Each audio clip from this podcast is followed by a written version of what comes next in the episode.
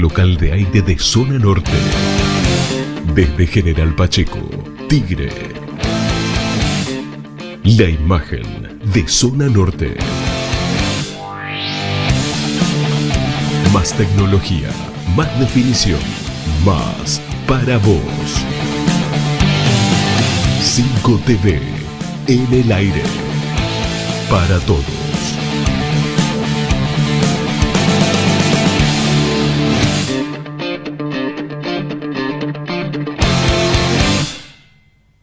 Cinco TV, la imagen de Zona Norte.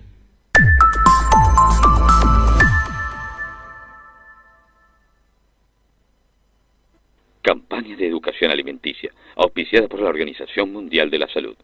Para hacer un asado bien peronista se necesitan pocas cosas. La carne, la parrilla y una buena espátula. El método es fácil. Colocamos la espátula primero a 90 grados perpendicular a una línea del parquet. Luego empujamos hasta que se hunda en una junta de las mismas. Hacemos palanca y la pieza del parquet salta sola. Los muchachos peronistas, todos unidos triunfaremos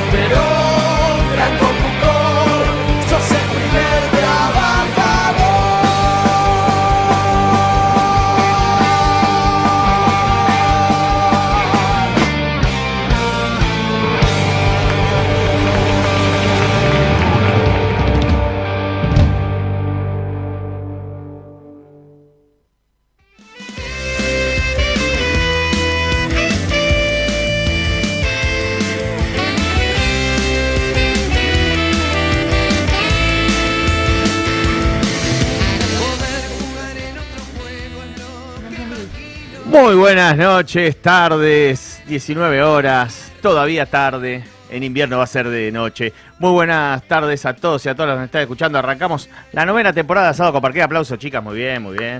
Muy buenas tardes a todos. Así que bueno, arrancamos una nueva temporada de Asado con Parque de 19 a 21. Le mandamos dos horitas este año, ¿eh? Así que eh, paciencia, tenemos mucho material, muchas cosas para charlar, mucha coyuntura, un poquito de todo. Va a estar, va a estar lindo y entretenido. Eh, voy saludando a todos y a todas, compañera Lupiens. Muy buenas tardes. Hola, buenas tardes. Debo admitir que estaba un poquito nerviosa, le decía a los compañeros. Hoy a la mañana fue Pero como, con tantas temporadas "Sí, encima pero ya. dos horas, volver, después de un fin de medio ahí de Volver. desconexión, pero, pero con muchas ganas y extrañando el piso que ya es parte de nuestro espacio de militancia también, así que muy motivados. Lili Carballo, ¿cómo le va? Teléfonos en silencio, por favor. Teléfonos en silencio, cosas de primer programa, no va a volver a pasar. De apagado tendría que tener.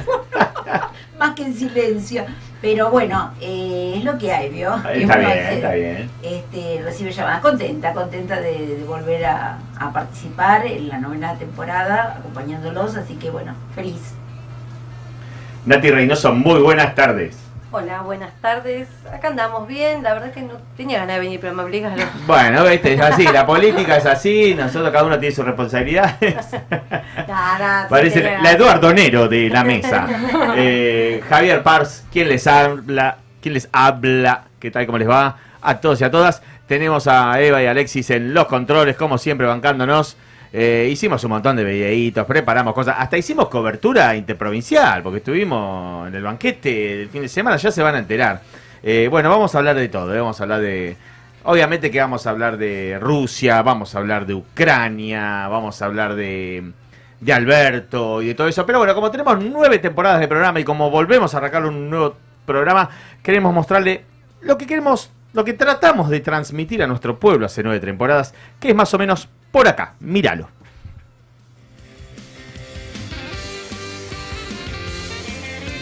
Eh, en nuestro tiempo, gobernar es crear trabajo, porque es inconcebible que en aquel entonces, en el año 46, existieran 800.000 desocupados, como existen actualmente en la Argentina 800.000 desocupados.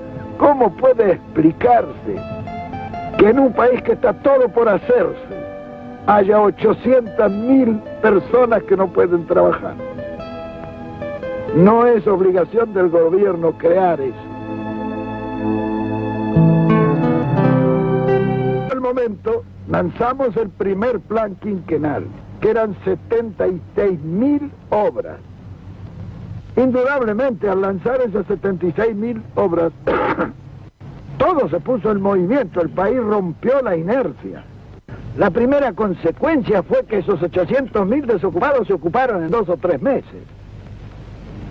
Cuando se ocuparon los 800.000 desocupados, los salarios subieron solos, porque cuando hay plena ocupación, el salario no hay que impulsarlo, sube solo. Claro, cuando subieron los salarios, el poder adquisitivo de la masa popular, que es el verdadero consumo, se multiplicó varias veces. Al multiplicarse y subir el consumo, eso tonificó inmediatamente al comercio, que se atresó para satisfacer la demanda de ese consumo multiplicado. Eso demandó a la industria la transformación necesaria para la distribución por el comercio. Y en consecuencia la industria se puso en marcha. Y todo el mundo comenzó a pensar en el desarrollo industrial, porque no es cuestión de hablar de un desarrollo siempre teóricamente y en los papeles. Hay que, el desarrollo es como el apetito que viene comiendo, hay que empezar a hacer.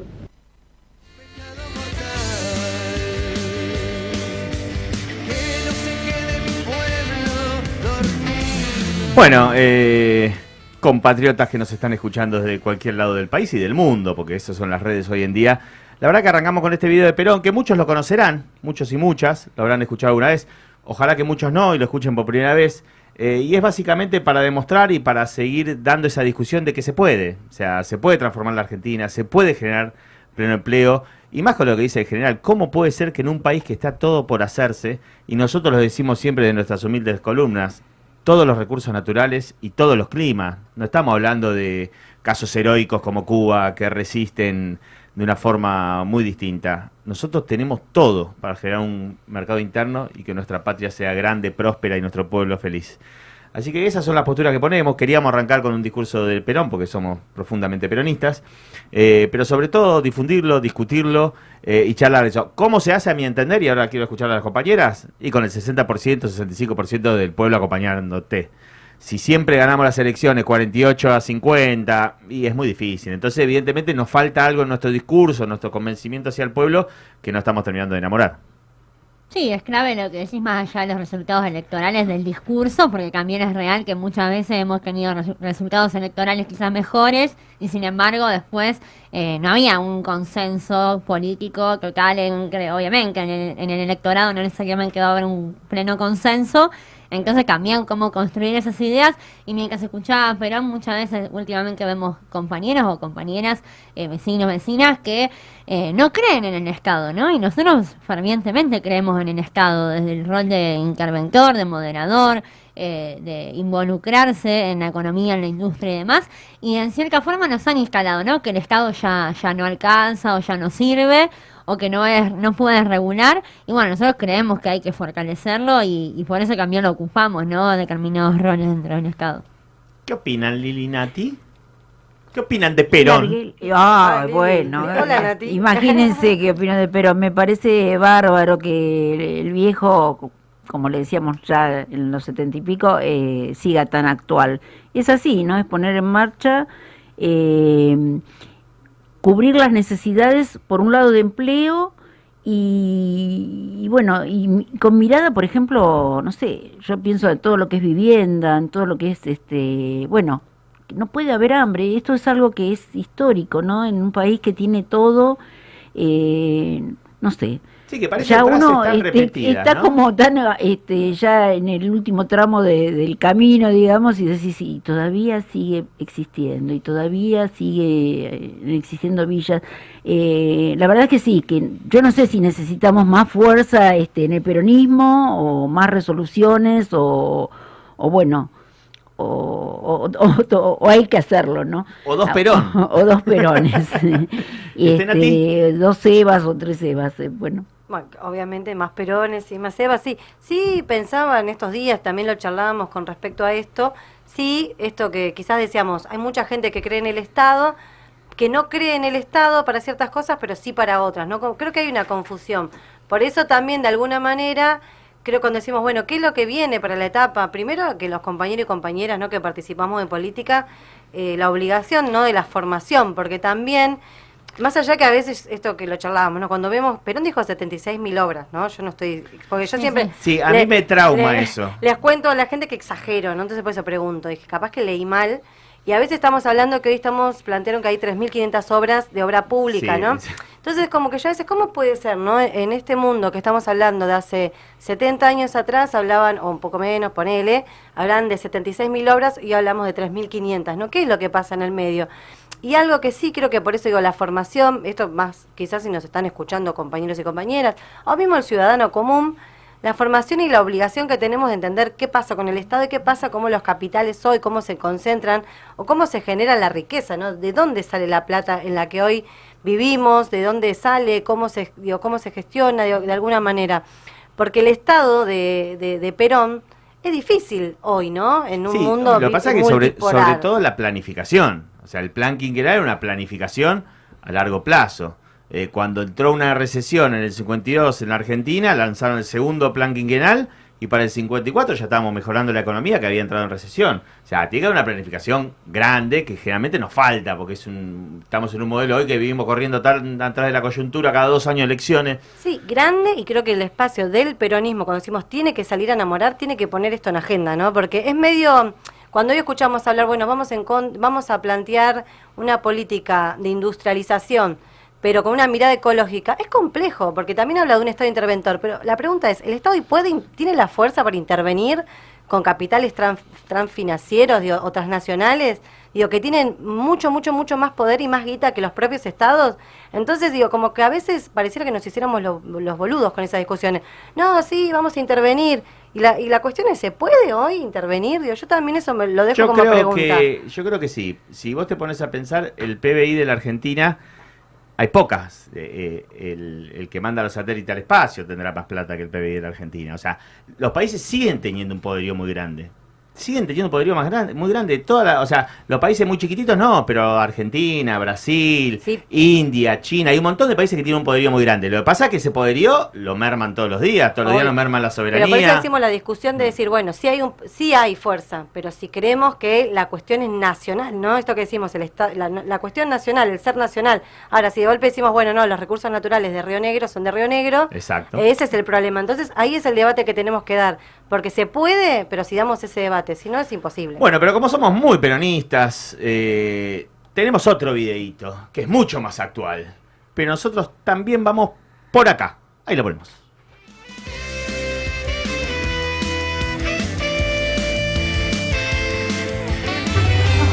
En el momento que fui más auténtico yo y hablo como yo hablo, es cuando empecé a ver la aceptación y el agrado de la gente.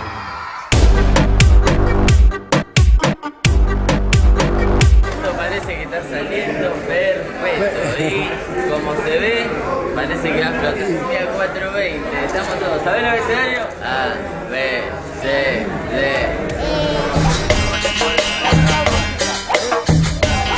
Siento que es el lugar para el pueblo y que está para brindar, ¿no? Si sos joven para venir, proyectar, tiene varias actividades y también herramientas, ¿no? Nosotros sentimos que, que lo que él proponía era parte de lo que es Tecnópolis, del espíritu de Tecnópolis también, que tiene que ver con una expresión popular que llega a los y las jóvenes, como estamos viendo acá, a los niños.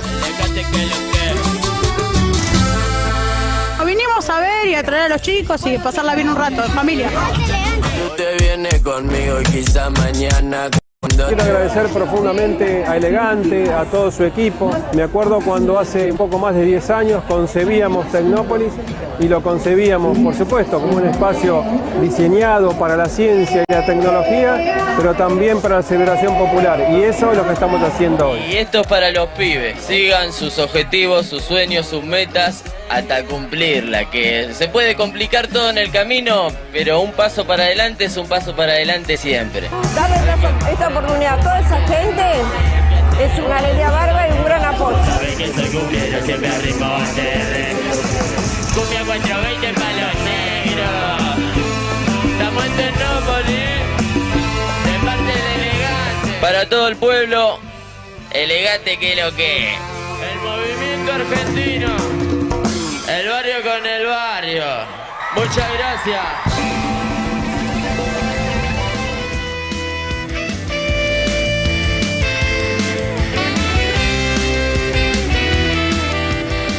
Bueno, Cumbia 420, Palos Negros, y los vuelve locos algunos. La verdad que lo queríamos traer y lo asociamos al peronismo, porque para nosotros esto es peronismo. O sea, la verdad que. Y cuando vemos el odio, ¿no? Eh, muchos, muchos dicen que se hacen peronistas cuando ven a sus enemigos. Nosotros, yo me siento, fui- tuve la suerte de ser peronista de chiquito, pero digo, hay mucha gente que cuando entiende el odio de la derecha, de los gorilas, eh, entiende mejor al peronismo. Y con este pibe pasa lo mismo. Lo vimos con esa panelista de televisión, no sé cómo llamarla, esa conductora. Pero mucho odio, mucho que le molesta. Y gratis, y en Tecnópolis, que ni lo quisieron hacer en Capital porque se les hacía llenar de negro y lo tuvimos que hacer en provincia. Bienvenido sea que lo hicimos en provincia, porque la verdad que eh, gracias a Perón que no se pudo hacer en Capital y lo tenemos de este lado de la General Paz.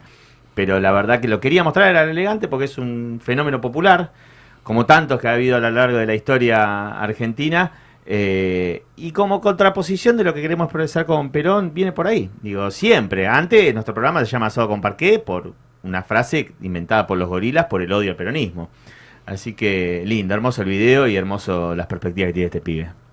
Yo algo que me quedé pensando, cuando veía toda esa gente, ¿no? Viendo eh, al elegante, digo, me quedaba también flasheando cuántos pibes nunca habían ido a Tecnópolis, porque también es eso, primero que cuando lo escucho en la entrevista, aunque muchos digan, ah, viste, oh, qué cabeza, cómo habla, cómo se dirige, yo veo un pibe Muy coherente. que digo que esto digo que lo que dice tiene sentido y eh, la verdad que me moviliza no digo como como joven adulta digo me moviliza que haya un pibe de, de esa manera y después algo que me quedaba flasheando con esto que todos esos no 40.000 personas habían dicho Sí, que más o fueron menos, 40 sí. 45 digo de un montón de pibes digo que no habían ido a Tecnópolis y van a volver a ir porque vieron los dinosaurios porque vieron la cosa de tecnología porque vieron cuestiones que quizás ese día no las aprovecharon porque el show quizás era lo que los convocaba, pero que también es eso, ¿no? Generar espacios para que después uno transite y se quede. Así que me parece grandioso y me parece importante también esto, la mirada sobre los pibes y pibas que tenemos que tener, que son distintas, ¿no? Que tras generación van pasando los años, yo siempre digo esto, van pasando los años y la frase de, bueno, yo a tu edad y todo se, traslu se traspola, ¿no? Lo dice la otra generación y así, y en realidad siempre es lo mismo, el problema es la juventud, no, no es lo que digan, ¿no? Sino que ser transgresor es lo que molesta. Y además cuando lo dice también, porque Sí, dan bueno. el clavo elegante y estuvo ahí en Tecnópolis y les cuento que de paso que me fui a Tecnópolis. Vi a elegante que él habla de los jóvenes. Bueno, yo ya pasé la, la etapa, pero no había ido en esta temporada y bueno, eh, así que me fui a regocijar con Tecnópolis, Bien. divino, con el show, cómo se enganchan los chicos, eh, emociona eh, ver, este, escuchar eh, a Juana Zurduy cantado en cumbia, eh, bueno, a, muchas letras patrias conocidas hechas en otros ritmos y que los chicos saltan y bailan y, y corean y bueno, siempre hay futuro con eso, ¿no? Este, siempre hay futuro porque es eh, la soberanía, los símbolos, este, y bueno, y volverlos a reconocer, ¿no? Eh, Ya lo tienen mamado, ¿no? Porque aman a ese samba, se conocen a todos los personajes porque están en titres ahora, bueno, y, y bueno, cuántas cosas hay en Tecnópolis, ¿no? Por eso, por eso la odi- odian, odian Tecnópolis, y por suerte se hizo ahí del lado de provincia de Buenos Aires. Sí, sí, sí, totalmente. Sí, bueno, eh, 19, 16, 29 grados. ¿Cómo vienen, chicas? ¿Bien? ¿Pasaron Bárbaro, los nervios iniciales? Pasamos vía de comunicación, donde nos pueden mandar No, mensajes y puteadas, Sí, como no decimos sé, siempre. ¿eh? No sé.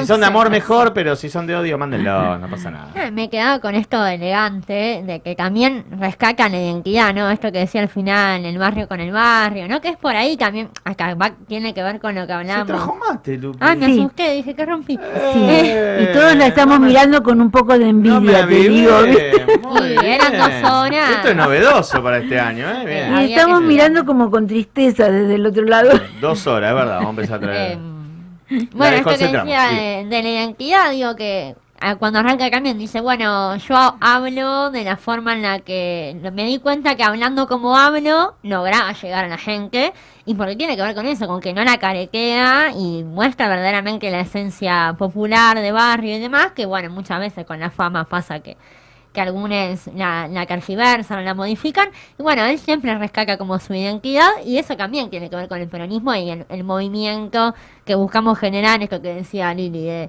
de identificarse en los símbolos en la historia. Bueno, en la música también nos identificamos y en, y en estos artistas también. Así que me parece que es parte de, de la cuota que le dio Canca popularidad, ¿no? ¿no? No negar sus orígenes, su consumo, que también lo, lo, lo defiende y lo plantea desde un lugar político. Entonces me parece que el no caretearla fue algo que le sumó mucho a Negante.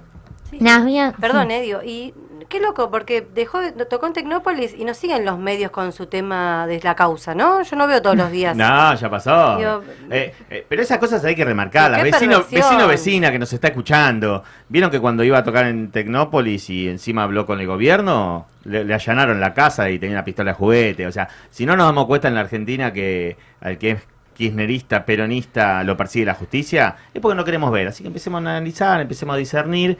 Y la verdad que fue un papelón. Un papelón. Fue un apriete por tocar gratis en Tecnópolis. Totalmente de acuerdo. Por eso, así que ahora cualquiera puede mandar mensaje sobre ese Sí, tema, lo que sea. lo que sea, porque como decía Javi, ténganos paciencia, son dos horas, también acompañen, no, son dos horas, así que tomen un poquito la voz y háganse parte de- del programa. Nos pueden mandar un mensajito de WhatsApp al 11 27 80 37 14 o llamarnos telefónicamente al 4740 69 77 y aprovechamos de vuelta para recordarles también nuestro Facebook Asado con Parqué, el de nuestra organización Peronismo Revolucionario en Tigre y muchas páginas más que tenemos, que tenemos que hacer un, un listadito de todas las que queremos para, para promocionar todas y no olvidarnos de ninguna, pero bueno, siempre nos pueden googlear, buscar ahí en las redes y enterarse de, de nuestras actividades y sugerir temas también para los próximos programas y demás. Bueno, eh, primero en improvisación del programa. eh, tenemos la columna musical. Tenemos la columna musical. Nos mandó un mensaje la compañera Ruth. Sí, ¿sí? ¿Quién lo lee? Yo soy con No, eh, ya lo tengo acá, ya lo tengo acá, ya lo tengo acá. Eh, bueno, nos mandó, bueno. nos mandó un resumen de, de lo que fue la renga en Córdoba, que estuvimos presentes, unos cuantos de aquí. Eh, tenemos algunos videitos primicia ahí que los vamos a pasar más adelante. Pero bueno, eh, la compañía mandó un resumen de lo que fue esa jornada. Dice, este sábado la renga protagonizó otra jornada memorable en Santa María de Punilla. Rock y hermandad al palo, el humo de los choris, las banderas, las remeras negras con la estrella o con la leyenda de los viejos clásicos que sonaron en las cercanías del aeródromo de esa localidad junto a los temas de Alejado de la Red, el nuevo disco. Redondearon un marco acorde a la mística del show.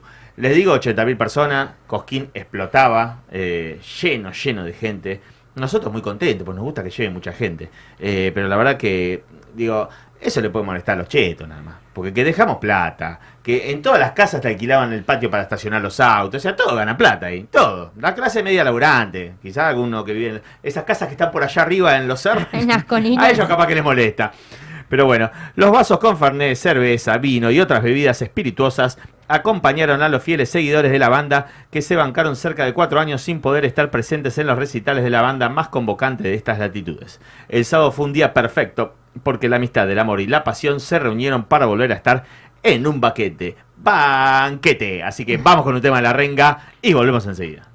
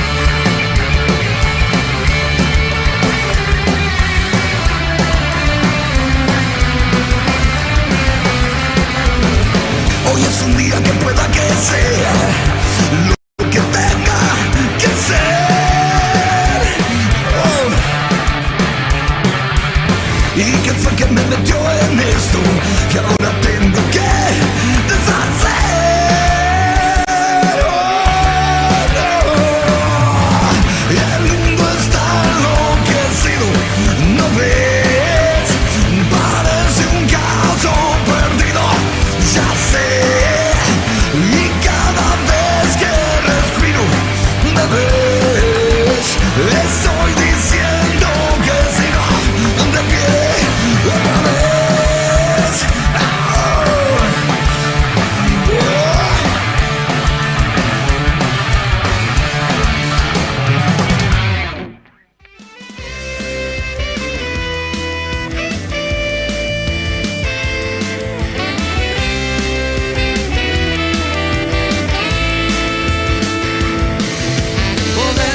Bueno, volvemos, rock al palo. Nosotros vamos a tener unas particularidades que tratamos de meterle un poco de onda y hacer algo distinto. Eh, vamos a tener meses temáticos de música, le cuento a los oyentes y a las oyentas.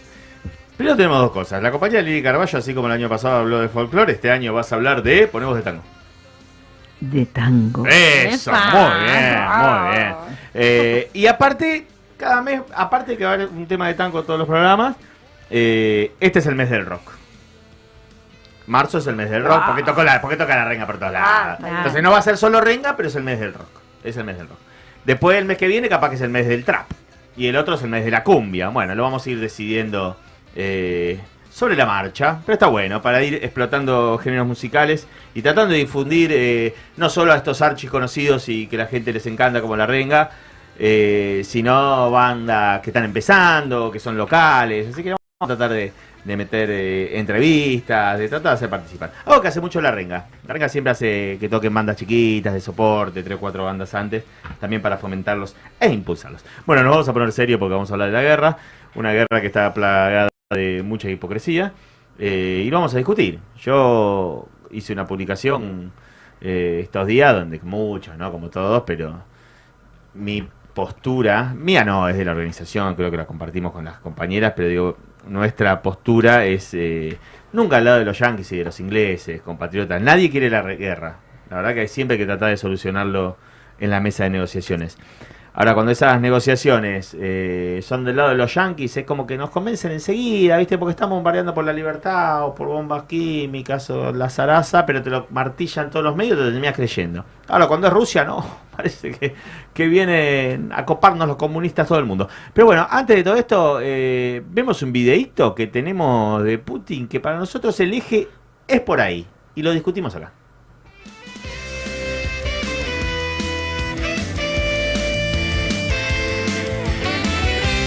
You have said, talked a lot about security guarantees, and now we've seen your proposals. You also say you have no intention of invading Ukraine. So will you guarantee unconditionally that you will not invade Ukraine or any other sovereign country, or does that depend on how negotiations go? And another question, what is it do you think that the West does not understand about Russia or about your intentions? Thank you. Значит, э, по поводу гарантий и э, что будет от чего зависеть? Будет ли что-то зависеть от хода переговоров? Э, наши действия будут зависеть не от хода переговоров, а от безусловного обеспечения безопасности России сегодня и на историческую перспективу. В этой связи мы ясно и четко дали понять, что дальнейшее движение НАТО на восток неприемлемо. Ну чего здесь непонятного? Мы что ли ставим ракеты рядом с границами Соединенных Штатов? Нет. Это же Со- Соединенные Штаты своими ракетами пришли к нашему дому. На пороге нашего дома находятся уже. Ну разве это какая-то какое-то избыточное требование? Не ставить больше никаких ударных систем у нашего дома. Ну чего здесь необычного? Вот, и- вот как, как американцы бы отнеслись, если мы взяли там э, в- на, на, границе между, э, между э, э, Канадой и США или на, на границе Мексики и США, поставили бы наши ракеты. А что, разве у Мексики и у, и у США не было никогда территориальных вопросов? А Калифорния кому принадлежала раньше? А Техас? Подзабыли, что ли? Ну ладно, все затихло. Никто не вспоминает про это, так как вспоминают сегодня про Крым. Замечательно. Но и мы стараемся не вспоминать о том, э, что как, э, как Украина-то складывалась. Кто ее создал-то? Ленин Владимир Ильич, когда создавал Советский Союз. Договор 22 года союзный и 24 год Конституции. Правда, по- после его смерти, но, за- но по его принципам создан. Значит, ну, вопрос в безопасности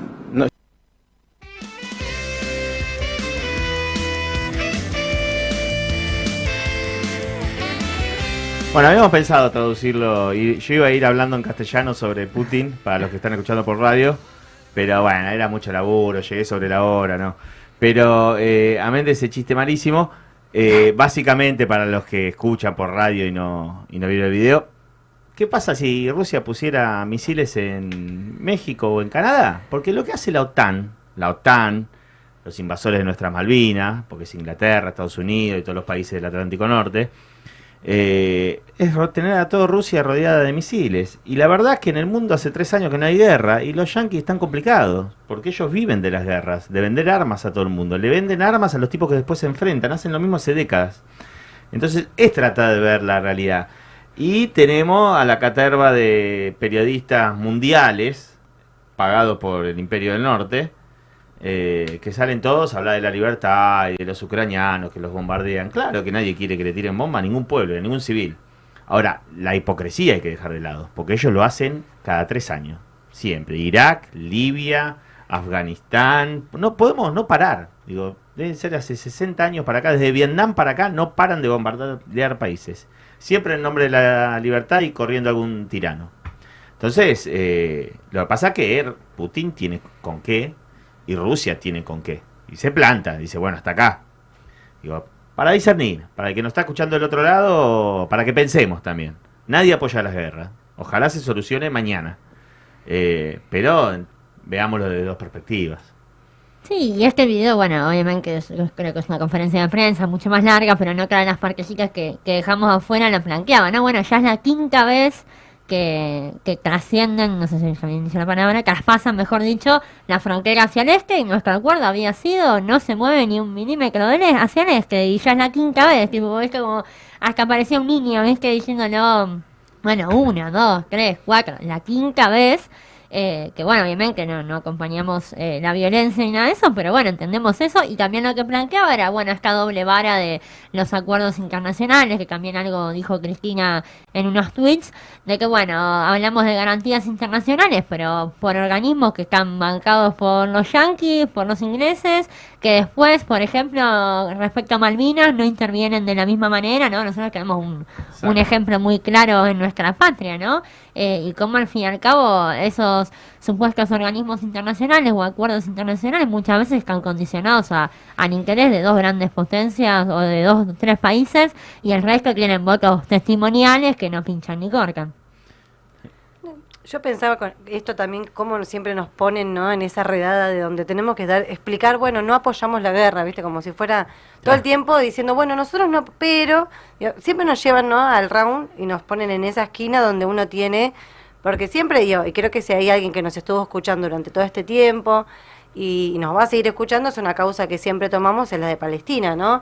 En un lugar donde se, se violan todas las garantías a los niños y niñas, eh, único lugar en el mundo prácticamente, único no, pero prácticamente sistemático. Nunca se levantó la posición argentina por Palestina del Congreso, ¿no?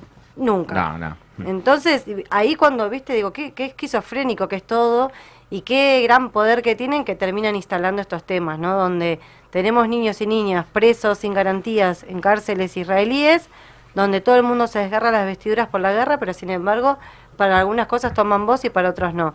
Eh, claramente acompaño lo, lo que dicen mis compañeros y, es parte de las discusiones que tenemos que dar, ¿no? Cuando nos plantamos en el mundo como Latinoamérica y cómo acordamos con otros países, pero la verdad que siguen teniendo ese poder y de alguna manera también siguen desviando ¿no? el eje de algunas cuestiones de donde logran imponer, ¿no? Que golpe veíamos ayer el Congreso que habían impuesto ¿no? lo de las banderas de Ucrania y sin embargo con otros temas logran darlo vuelta. Entonces eh, vivimos en un, en un momento muy complejo. es que en realidad demuestran para quienes trabajan. Por eso nosotros le decimos oyentes y oyentas. Tratemos de ver lo distinto a lo que nos bajan todo el tiempo. Jaureche siempre decía, leamos todos los diarios. Ahora, tratemos de cada diario que leamos, de una tendencia a otra, pensar al revés. Pensemos al revés. De repente todos defendiendo Ucrania. Y Nati pone el ejemplo de, de Palestina. Y la mayor hipocresía mundial, eh, una de las mayores hipocresías es Colombia. Colombia es una barbaridad. 300 líderes sociales desde que se firmó la paz hace 3 o 4 años asesinados. 20 por mes matan. ¿Dónde sale? Y te hablan de... Hoy estaba escuchando 26 TV a la tarde, el dictador Maduro. ¿Qué dictador? Si gana las elecciones, no lo pueden sacar. Viven conspirando, lo bloquean como a Cuba. No lo pueden sacar. Los venezolanos lo siguen votando. La oposición no sabe qué hacer. Trató de hacer golpe de Estado, trató de ganar las elecciones. No le ganan nunca. Y de Colombia no se habla. Es una democracia. Colombia, Colombia es uno de los peores países del mundo. En seguridad, en índice de asesinato. No se habla. ¿Por qué? Porque salió de los yanquis. Entonces, si no vemos la realidad, no la queremos ver. Digo, porque nosotros también lo dijimos muchas veces en las notas. O sea, ver la realidad, aceptarla es comprometerse. Que la realidad es una porquería que la tenemos que cambiar. Entonces, una vez, ah, mejor, todos, son todos malos, son todos malos, y no me comprometo. Bueno, digo, veamos en qué mundo queremos vivir. Pero digo, hay realidades que las tenemos en nuestra cara. Y no la, y digo, tenemos que darnos cuenta quién es el. Yo se lo decía el otro día a mi hijado. Tratando de explicarle. Él preguntó. Él preguntó. Eh, digo, ¿viste la guerra de las galaxias? Star Wars. Sí, ¿viste el imperio que son los malos? Sí, bueno, los yankees es lo mismo, es como en las películas, pero uno lo dice como en joda. Y es así que no, en las películas hay imperio, pero acá no hay imperio, no, no hay imperio. Hubo, estuvo el imperio romano, siempre hubo imperio, pero ahora no. Son los, los que pelean por la libertad. Vamos, no nos mintamos nosotros mismos. Digo, pasa por ahí muchas partes de la realidad. Pero bueno. ¿Usted quiere decir algo? ¿O seguimos? Usted me dice, ¿eh? No, no, estoy completamente de acuerdo, chicos. Este, lo que me parece muy bueno es que hagamos mención y que, bueno, esto que estamos diciendo se, se re- deconstruya, ¿no? La, la info, que la gente piense. Y me parece muy bueno, Javi, que esto que uno puede escuchar o leer en distintos medios, uno piense a veces lo contrario, ¿no? Es un buen ejercicio no solo para esto, sino para todo. Aparte, cómo se habla, bueno, es una desinformación constante, ya lo sabemos, pero cómo se habla sin saber, eh, sin saber la historia, es muy, muy difícil, ¿no? A veces uno, ah, hasta de su propio espacio, de su propio territorio, no conoce la, la historia y, y los por qué, mucho menos a veces la, distancia de que hay tratados, de que hay tratados que los norteamericanos los han pisoteado siempre. Y esto, bueno, es histórico, ¿no? En la Segunda Guerra Mundial, eh, bueno, Rusia es la que entra a Berlín, es la que salva. Casi en las películas no existe. Sí, parece que los yanquis ganaron la Segunda Guerra Mundial cuando Este, pero bueno, eh, la misma historia de, de- del país ahora este, atacado. Bueno, eh, es para saber, no queremos la guerra. Lamentablemente siempre es- el hilo se corta por lo más delgado que, que son los habitantes, este, los niños, lo- lo- bueno, un pueblo que no tiene para dónde ir cuando es atacado. Pero es insostenible lo de Estados Unidos, ¿no? Es insostenible lo que hace en todos lados. Te voy a, ah, voy a decir algo que no tiene, tiene que ver, pero no. Eh, yo miro un programa de, de animales y el otro día me dijo, me sorprendió porque una una chica norteamericana, todo bien, ¿no? Venía normalito, tenía que trasladar un perro, era esa la, la, la historia que lo hizo, ¿no? Pero yo digo, wow, porque la persona estaba en una base norteamericana, porque era ella militar, eh, encontró un perro, porque acá en Sudamérica, vieron que no nos nombran por país a nosotros, nosotros somos todos Sudamérica, ¿viste? Entonces, porque acá estoy, en, en Sudamérica hay muchos perros por, por la calle, cosa que por ahí coincido.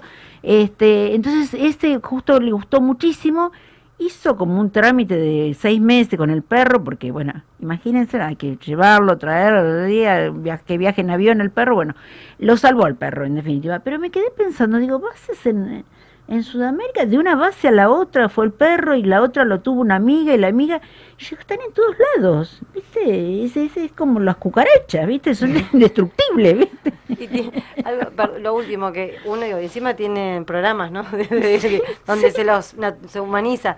Pero esto a Claro. mí el otro día me quedé con algo que dijiste vos que me quedé flasheando, que dije, "Fua". Con el tema, digo, creo que con el tema del nazismo hay como un acuerdo, ¿no? En la comunidad. Cuando se plantea con respecto, bueno, esto no y esto sí.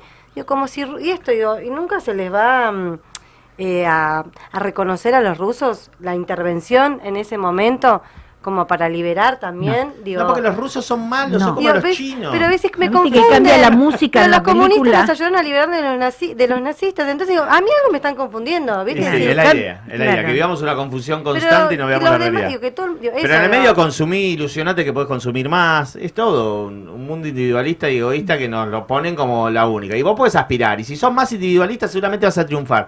No, digo, eh, la verdad que es un chamullo que digo, ya estamos grandes, estamos eh, eh, como pueblo, como nación, digo, llevamos 40 años de democracia, después de, de grandes luchas que hemos tenido. Entonces yo creo que, yo creo que hay una gran conciencia en el pueblo. Falta un poquitito más, hay que enamorar un poquitito más.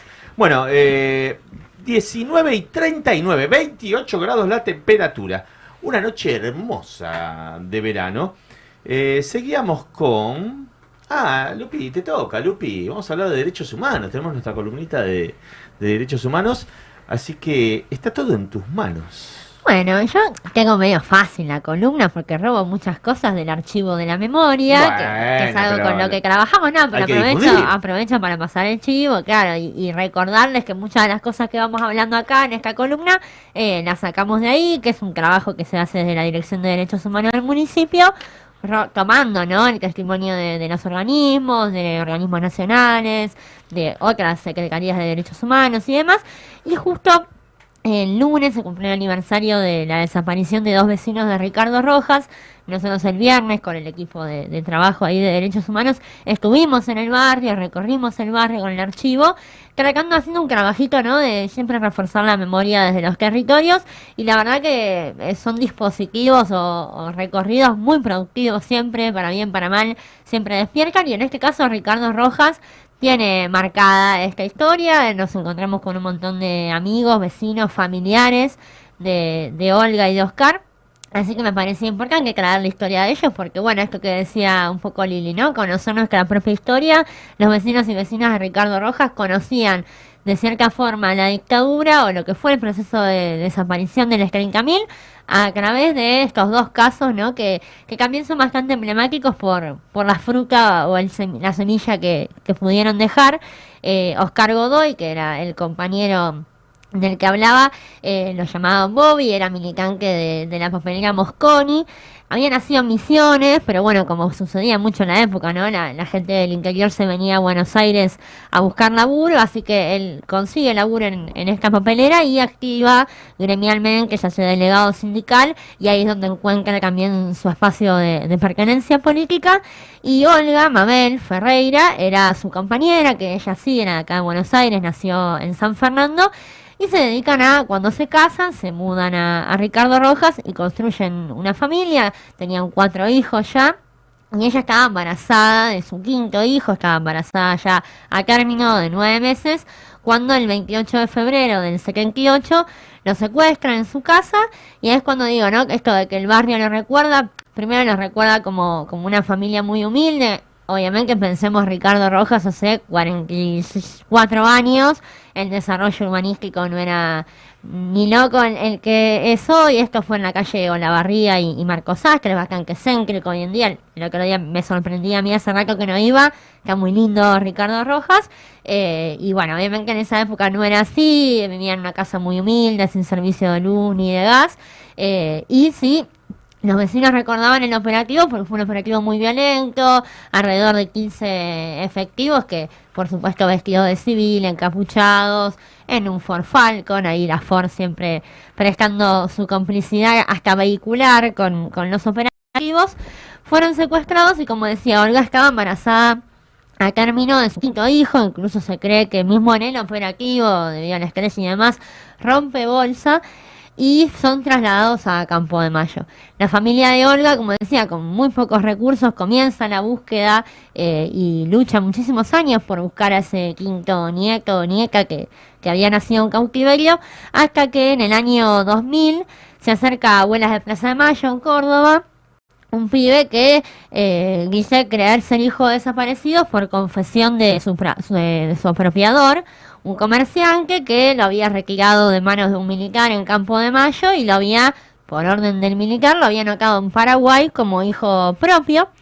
Le reconoce antes de morir esto a su, a su hijo apropiado, digamos, y él se anima a acercarse a abuelas. Ahí es cuando empieza todo el proceso de, de investigación, ¿no? Abuelas enseguida eh, deriva con nadie. Esto también hago como un raconto porque hoy en día seguimos buscando nietos y nietas y es en cierta forma similar el proceso con cada particularidad, ¿no? Interviene la CONADI, que es la Comisión Nacional del Derecho de la Identidad, hacen los análisis y enseguida en el banco genético aciercan con un 99,999% de, de seguridad que eh, Gustavo, que es el nombre que, le dieron sus apropiadores y que él decide conservar, era hijo de, de Olga y de Oscar Godoy.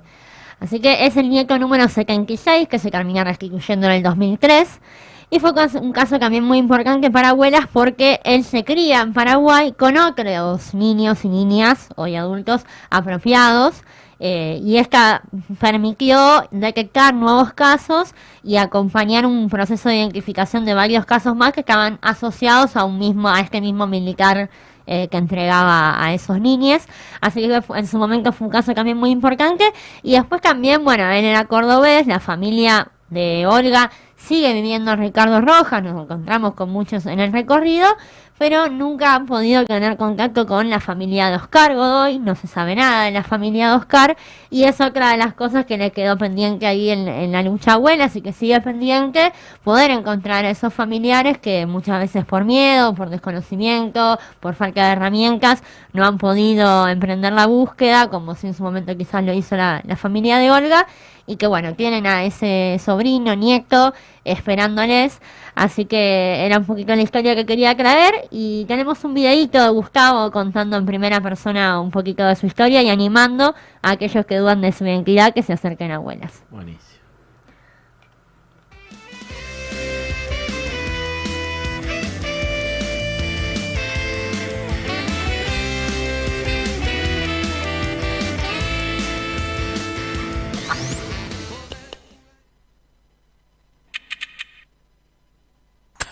En octubre de 1977, un grupo de mujeres comenzaba una búsqueda individual que se convirtió en símbolo para toda la humanidad.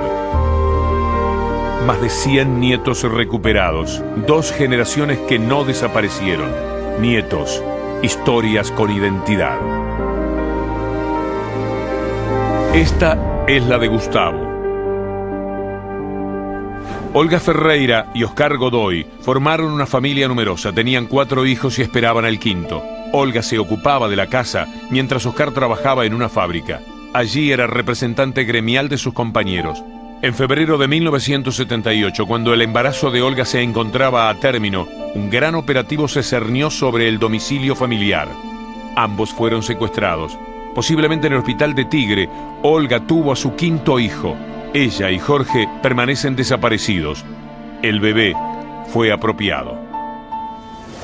A mí la que me empieza un poco a pellizcar y a, y a decir, mira, acá pasa algo, es una tía del lado apropiador, que es la hermana de mi apropiadora. Ella un poco me empieza a trasladar las dudas que tenía toda la familia en silencio. Eh, Fue curioso cuando yo empecé a ver toda la gente que sabía, era eh, una estructura terrible. Yo ¿Cómo se callan esta historia tanto tiempo? Principios de 2000, un joven se presenta en Abuelas, va en busca de su identidad. A instancias suyas, el apropiador le confesó que lo había ido a buscar a Campo de Mayo. Por sugerencia del militar que les entregara al bebé, los apropiadores viajaron a Paraguay, donde lo inscribieron como hijo propio. Eh, muchas veces uno va con miedo porque siente que está entregando, digamos, a, los apropiadores. Eh, pero no es así, cada uno tiene, una responsabilidad sobre un hecho delictivo que fue la apropiación de, estos bebés. Pero bueno, eh, uno tiene que pasar por eso, digamos, uno tiene que recuperar su identidad, eso es lo más importante. El joven es orientado en su búsqueda. Finalmente, el Banco Nacional de Datos Genéticos lo identifica. Es el hijo de Olga y Oscar, Gustavo Godoy Ferreira. Eh, es algo hermoso, eh, eh, vivir con la verdad es eh, sentirse libre, sentirse, saber de dónde viene uno, es algo hermoso. A mí siempre me intrigaba saber quién era papá, quién era mamá, y bueno, y también reconocerse ahí es algo bastante lindo. ¿viste? Una historia con identidad. Un país que persiste en la búsqueda de la verdad. Todavía están secuestradas cientos de identidades. Si naciste entre 1975 y 1980 y no estás cómodo con quien te dicen que sos, acércate a las abuelas de Plaza de Mayo.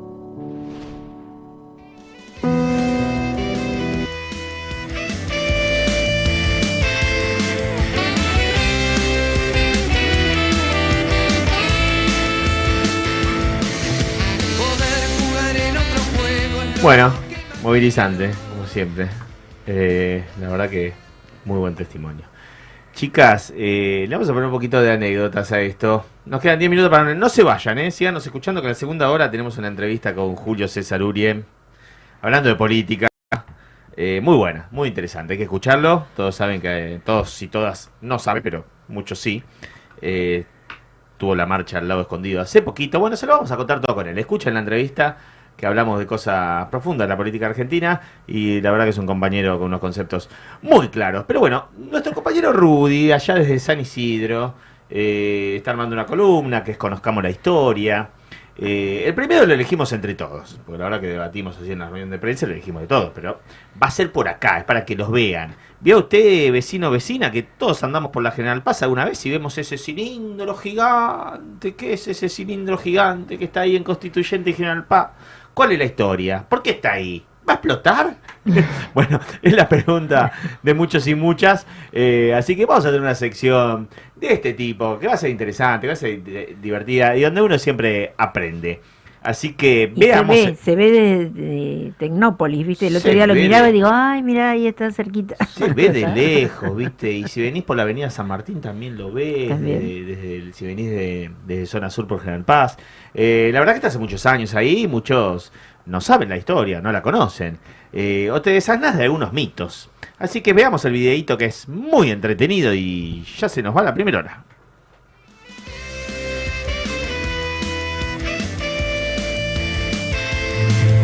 Desde tiempos inmemorables, la humanidad ha sido capaz de realizar fantásticas obras de ingeniería que sorprenden por su diseño, creatividad e indudable majestuosidad. Estructuras que han resistido el paso del tiempo, los conflictos entre naciones y las explicaciones más racionales. Algunas han quedado como legados de civilizaciones pasadas, otros son íconos de las ciudades que los rodean. Y es en esta última categoría que se encuadra el cilindro gigante que encontramos a la vera de la avenida General Paz en Villa Maipú. Un recuerdo de otros tiempos, un vecino enigmático, un coloso de acero, el gasómetro de constituyentes. Sin embargo, pocos saben qué es, por qué se construyó y cuál es su función. Para encontrar estas respuestas, debemos emprender una larga subida por las escaleras externas de la estructura hasta su parte superior. 350 escalones que nos llevan lentamente a la cima del gigante. Yo hasta acá subí, no des mucha idea, no vaya a ser que me pidan que siga subiendo, porque hasta los 100 metros subo, más me empieza a dar un poco de, de- de miedo, ¿no? Así que Y dejémoslo acá. produce un poco de vértigo, sí. Sí, Si no estás acostumbrado, produce un poco de vértigo. Pero la, la- la vista que tenemos panorámica Sí. acá es, Fantástica, es bellísima. Fantástica, fantástica. Ya tuve la suerte de poder ver para la zona de San Martín y detectás todo. Todos los barrios de San Martín los ves desde acá. La cancha de Chacarita con Villa Maipú, San Martín Centro, Villa Ballester. Se ve todo. Y para el lado de la capital federal ni te cuento. Para Vicente López se ve Tecnópolis. De todo. Y si mirás los autos parecen de juguete. Sí, claro, claro. Sí, es cierto. La General Paz parece muy chiquitita. El gasómetro de Constituyentes tiene una altura de 85 metros, medido desde su base hasta la base de la antena que tiene en su parte superior. Su diámetro es de 54 metros. Para tener una idea de sus enormes dimensiones, solo basta compararlo con otra construcción monumental cercana, aunque de mayor renombre internacional, el obelisco de Buenos Aires. El icono máximo de Buenos Aires mide tan solo 68 metros de altura, casi 20 metros menos que el Coloso de San Martín. Son 25, como un edificio de más de 25 pisos. Esta monumental estructura mecánica se construyó entre los años 1948 y 1951 por la empresa alemana MAN, que trajo todos sus componentes desde Europa. Son 2.256 paños de chapa que están hechos con tanta precisión que llegaron con los agujeros para la posición exacta de cada remache. O sea que desde las placas venían en barco desde Alemania, se instalaron acá, ninguna soldadura, todo remache. Todo remache, todo remachado, totalmente remachado. Una, una obra, vos vas a poder observar en todos lados que hay miles de remaches. Claro. Directamente no hay una soldadura, se trabajaba en caliente. El gasómetro se construyó como una garrafa gigante de gas de hulla o de coque, como se lo conoce en la industria gasífera. Este tipo de gas se extrae del carbón mediante un proceso en plantas especializadas y era muy común antes de la incorporación del gas natural. El fluido llegaba por tuberías hasta San Martín.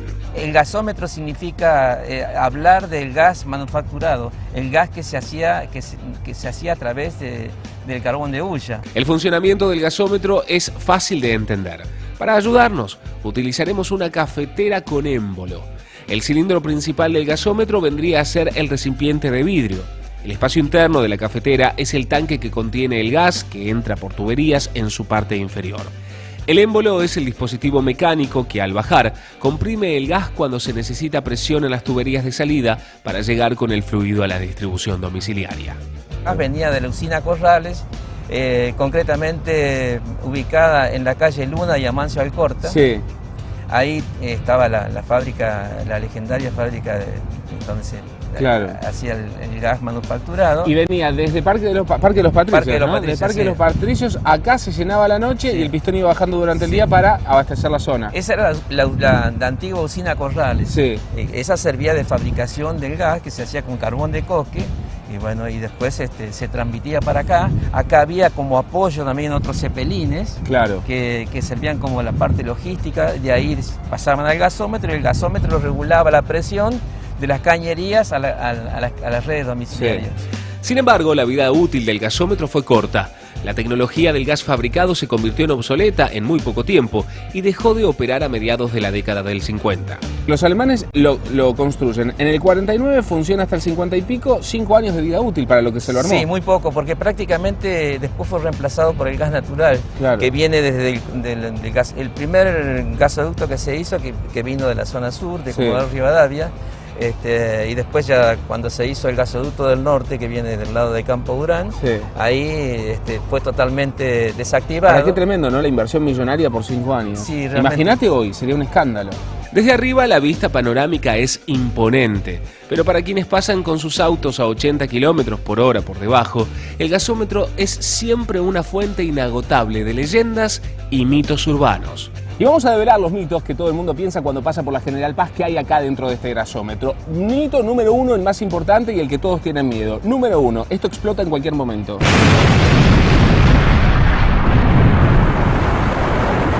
No, de ninguna manera, porque está desactivado, ¿no? Mito número dos, esto está lleno de gas.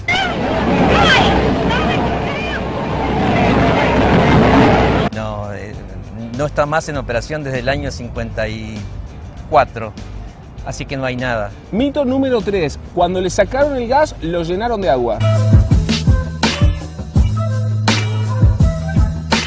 No, no, nunca fue llenado de agua, solamente cuando se limpió, pero, no, pero, agua no hubo nunca. Mito número cuatro, está lleno de oficinas.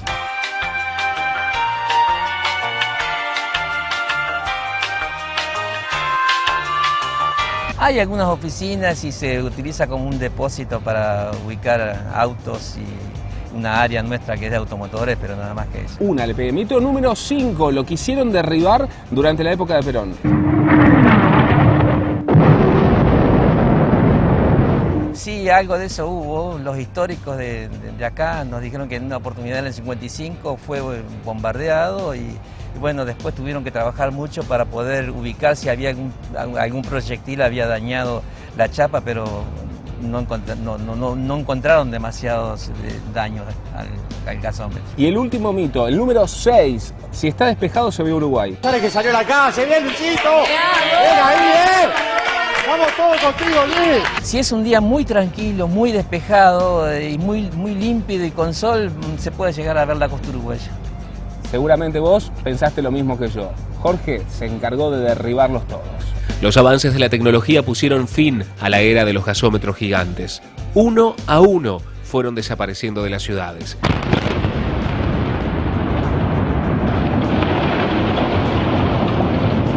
Sin embargo, el de Constituyentes y General Paz ha logrado escapar de su destino. Y existió una época en que empezaron a desguazar distintos gasómetros, pero este se mantuvo.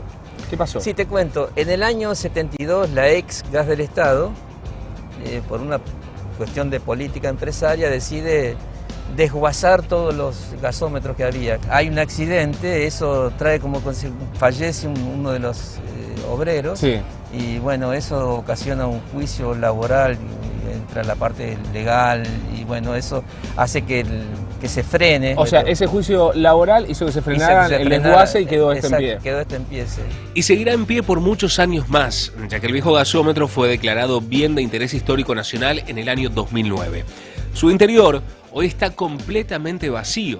Cuando nos asomamos adentro, solo se puede ver la parte superior del domo que antes empujaba el gas a la red domiciliaria. Sin embargo, el gigante sigue brindando servicio a la industria que lo vio nacer, ahora, para la empresa Gas Natural Fenosa. En la parte de abajo se guardan autos, hay unas oficinas y después este, el techo vendría a ser Sí. el pistón que comprimía el gas. Está de techo a 13 metros de altura, está engarzado en la pared y además hay columnas de, de- de caño de 24 pulgadas que lo sostienen por seguridad. enorme, asombroso, inolvidable. Así es el coloso de Villa Maipú, el icono más grande de todo San Martín. Una visita obligada para más de 300.000 vehículos que le pasan por al lado todos los días. Un protagonista de otras épocas que nos acompañará hacia el futuro. Porque es un ícono de la zona, Sí, es, sí. un- es una obra monumental de la industria del gas y es algo que nos queda como recuerdo de nuestros antepasados este, que trabajaron mucho en la industria del gas.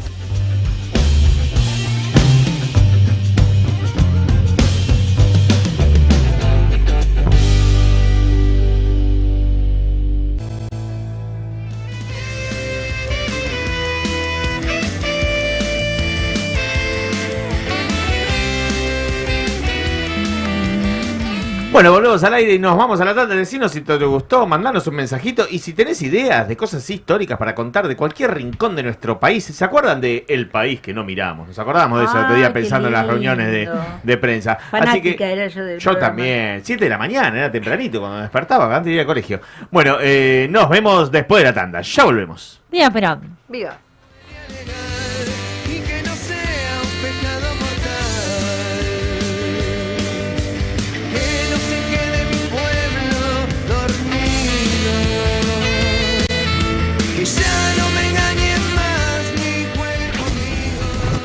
Encontrarnos solamente.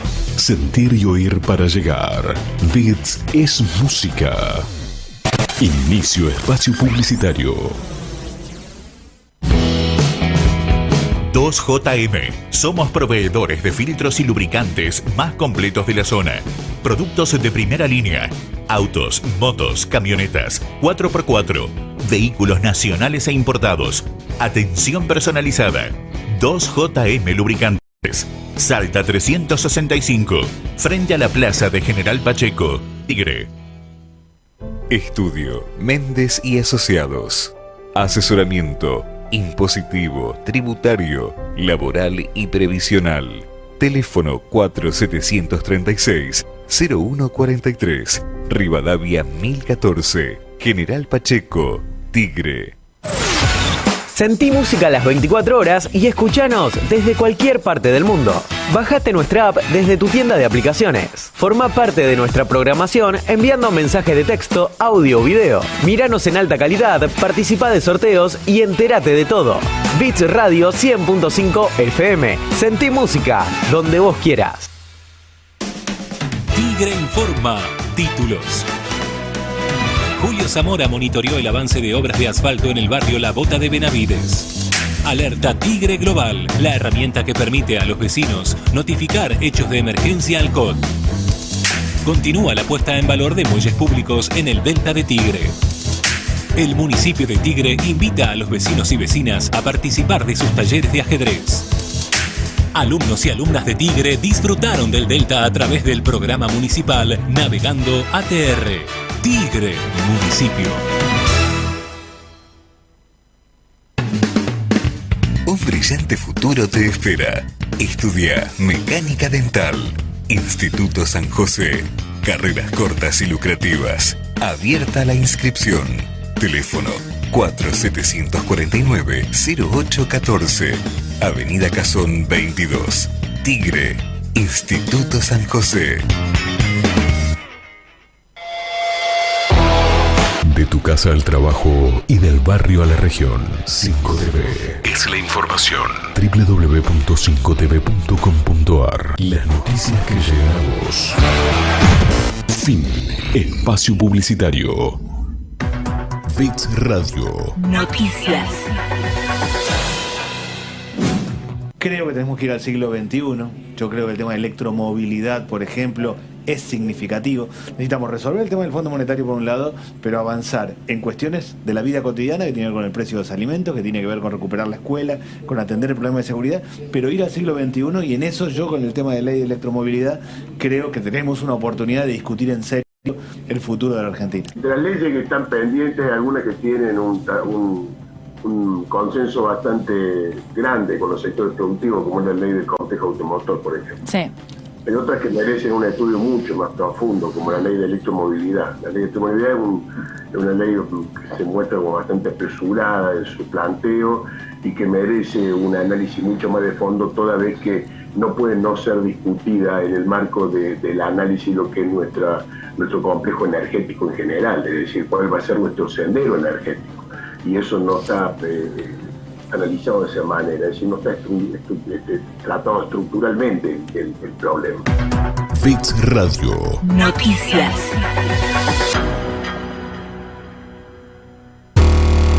Bits Radio.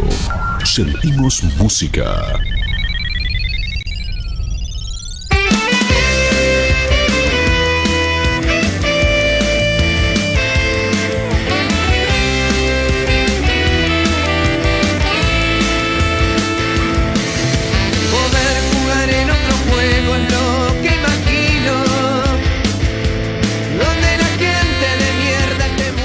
Bueno, volvemos, 20.06. Qué tempranito. Antes hacíamos de 20 a 21, ¿no? Sí, sí, sí.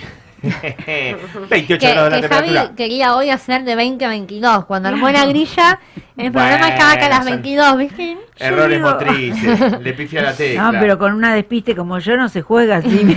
Che, ¿tenemos algún mensajito, alguna crítica, alguna discusión? Familiares. No haya- Familiares. Todos, familiares. y allegados. Todos familiares. Mamá. Bueno, amigos un par. Eh, Cacho de. Cacho, sí, como siempre, Cacho de FIP con Capo. Un gran abrazo, Eh, Cachito. mi viejita en saludo, como siempre. Así que, pero bueno, manden, pero manden mensajes así para pelear un poquito, metamos la discusión a la cosa. Pero bueno, como siempre, vuelve este programa y vuelve el deporte y seguimos con el deporte y lo tenemos a don Jorge Mota del otro lado. A ver. Buenas noches, ¿cómo dice que le van? ¿Cómo le va, compañero? ¿Cómo andan ahí todas y todos? ¿Bien? ¿Cómo la, remo- cómo la remontaron el domingo, eh? No, perdón, le jugamos muy bien. Vamos Sería que- bueno que reconozca que la verdad que jugamos muy bien. Jugaron muy bien, muy bien. La verdad que Gago, yo lo veía ahí parado en la línea de juego y que se lesiona, pero no, bien.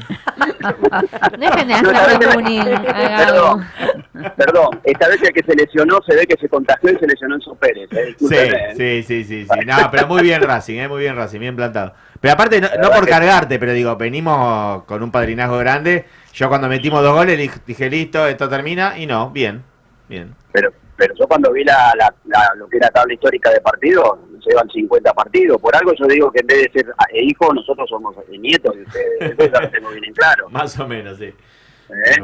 ¿Cómo Así anda que Mota bueno. para esta temporada? Bien. ¿Qué dice? Va a venir, va a venir Moca al piso, ¿eh? Sí. Palabra que se va a venir. Muy sí, sí, sí, seguro. Eh, bien, eh, digamos que hoy vamos a hacer alguna especie de repaso general, porque como que está empezando todo, vio ahora, ¿no? Exacto, Este, claro. y me gustaría más que nada eh, dedicarle, aunque sea un minutito, a, a, digamos, a las formas en que se maneja el mundo, ¿no? Así que bueno, como usted, como usted sabe, empezó ya, estamos en la cuarta fecha del campeonato de lo que es la Copa de la Liga. Eh, en, la, en la zona A está primero estudiante, perdón, en la zona A está primero Banfield, en la otra zona está primero estudiante. Clasifican los cuatro de cada zona y después juegan entre sí para definir al campeón. Tigre está cuarto en su zona, o sea que hasta ahora, llevan cuatro fechas, está- estaría entrando en esa en ese, digamos, cuadran, eh, cuadrangular, no sé cómo decir, no, cuadrangular no, sino cuartos de finales donde se definiría todo. Pero todavía hay mucho agua bajo el puente. Eh, empezó el fútbol femenino, el fútbol femenino, primera fecha, ganaron los equipos que tenían que ganar, como siempre, River, Boca, San Lorenzo, Guayurquiza, así que este, ahí está todo por, eh, digamos, empezando. Eh, lo que a nosotros nos interesa, que es la parte del, del turismo carretera, ya sabemos lo que pasó, ¿no es cierto? O sea, no tenemos mucho para hablar ahí, ¿no? No, la verdad que no, terrible. Vamos a ver qué pasa ahora en. Exactamente, vamos a ver ahora qué pasa. Pero más que nada, bueno, eh, lo que quería comentar era que seguramente nos vamos a dedicar, sé que eh, vamos a tener este, entrevistas a, a chicos, a Vamos a tratar de incentivar a distintos jóvenes deportistas. Exactamente, exactamente, jóvenes deportistas. Y vamos a también a, eh, digamos, poder entrar en otros deportes y de paso, como yo le había, habíamos prometido a Lupi, vaya, vamos a ir conociendo un poco de qué se tratan los distintos deportes, cómo se juega, las reglas que tienen, etcétera, etcétera. Pero en esta oportunidad lo que más quería era, como yo sé que se estuvo hablando también de, de esta doble vara con la que se maneja el mundo, eh, no sé si ya lo habrán dicho o no, yo eh, quiero comentar que tuve eh, visitas al principio, hace poco me pude conectar, entonces, este, pero no quería dejar pasar esto de cómo la doble vara también va en el deporte. Eh, no sé si ustedes se enteraron que eh, ya le quitaron eh, la final donde se iba a jugar la, eh, la Champions, que era en San Petersburgo, ya no se juega en San Petersburgo, Sí. eh, el, digamos, el- la Fórmula 1 ya suspendió la carrera en Rusia. Sí. Eh, la- el COI, que sería el Comité Olímpico, ha decidido que en todo, en todo lugar donde se haya algo que tenga que ver con el deporte, atletismo, lo que fuera, no van a pasar ni siquiera el himno ni van a estar las banderas rusas. Este, así que bueno, eso como parte. Sí, pará, y, Eh, y- y te falta la más importante. Fuera ¿Qué del mundial. Ah, bueno, fuera del Mundial, ¿por qué? Porque en realidad Rusia está en repechaje, pero los tres equipos contra los que tendría que jugar se oponen a jugar contra Rusia. Ah. Ah, está en es repechaje. el Bueno, ojalá que se quede afuera, sino que no, no le sale que no lo pueden dejar. Claro, y, y se va a quedar afuera. Bueno, en realidad tendría que entrar, porque Sí. a ver, los que no quieren jugar contra Rusia son los otros, o sea que a mí a Rusia le tendrían que dar los puntos de los que no quieren jugar contra Rusia, digamos al caso. Sí, pero Mota, ¿sabes qué? Está muy bien lo que estás diciendo, pues yo estaba esperando que lo digas vos en la columna de deporte, lo venía pensando. Eh, pero lo que dijo Cristina, como remarcó Lupi, lo que estamos hablando, la doble vara, el doble estándar, o sea, de una, ¿viste? Por eso te digo, es como que nos venden como si fueran los soviets que vienen a conquistar el mundo y hacernos a todos comunistas. Ahora, nunca lo vi que los pulsen a los ingleses en ningún lado, a los yanquis en ningún lado. Entonces, no es que uno justifica, uno no quiere justificar ninguna guerra, ninguna invasión. No, pero que hay doble vara, hay doble vara. Porque la- en realidad, lo que creo que queda demostrado es que el dominio imperial yanqui está a la orden del día. Totalmente, totalmente. Por eso yo no quería dejar pasar también para que se viera que en el deporte, este, de hecho ya han sacado varias, este, porque también los rusos tienen como muchos este, países del mundo sponsors fuertes en distintas disciplinas. Bueno, ya empezaron a eh, darse de baja, por ejemplo, en Inglaterra un equipo y así, el Manchester United, por ejemplo. Así que bueno, pero como decís vos, ni a los yanquis jamás se les hizo nada, ni a los israelíes tampoco, ni a los ingleses tampoco. Pero bueno, así eh, lamentablemente son las reglas de juego y son las que nos quieren imponer. Entonces yo por eso preferí, digamos, más que nada dedicarle este poquito de tiempo, ya que estamos al- empezando todo lo que tiene que ver con los deportes en general, a esto que más tiene que ver con lo que creo que es lo que se está dando hoy en el programa, ¿no es cierto? Está muy bien, Mota. Eh, prepárate para la semana que viene que te tenemos acá en el Dale. estudio. Vamos a seguir hablando de deporte y ya vamos a tener entrevistas de algún deportista tigrense que estamos armando por ahí. Dale. Bueno, les mando un cariño grande y que siga lindo el programa y me quedo esperando, por supuesto, la hermosa nota que seguro que va a haber de tango de mi compañerita. Eh, ya está preparada la ¿Cómo línea. me ahí. compra, eh? Lindo que ojalá que baile. Seguro que algo va a pedir después. Bueno, no digo nada, porque después me digo cómo es esto. ¿no? Va a Tiene pensar que por otro lado. Bueno, Mota, mando un abrazo. grande A todos. Chao, chao. Abrazo. Bueno, nuestra columna de deportes que seguirá todos los programas contando, ¿no? Arranca el fútbol, arranca el automovilismo, arrancó el fútbol femenino, va a haber de todo. Y va a haber mundial para fin de año, pero la verdad que es muy injusto, digo, la verdad que me da mucha bronca, pero bueno. Eh, Ya de por sí que el mundial sea en diciembre. bueno, sí, exacto.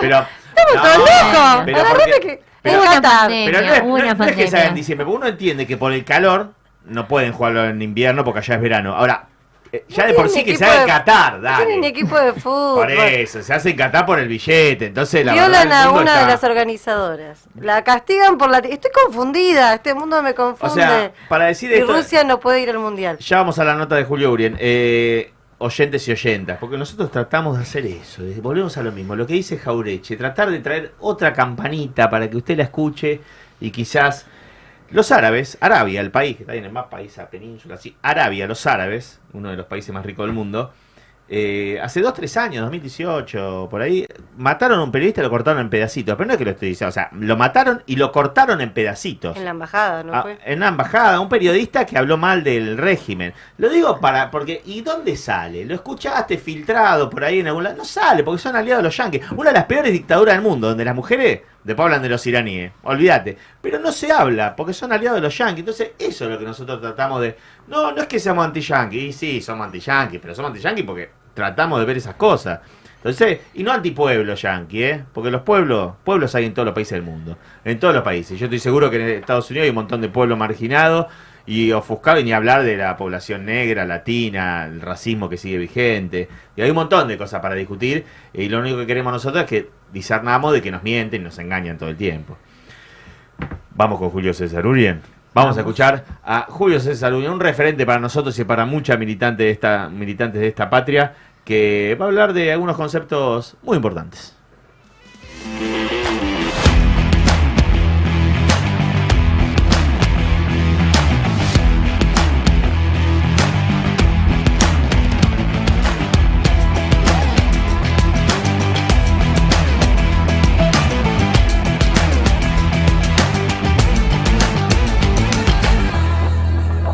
¿Qué es la soberanía nacional para vos?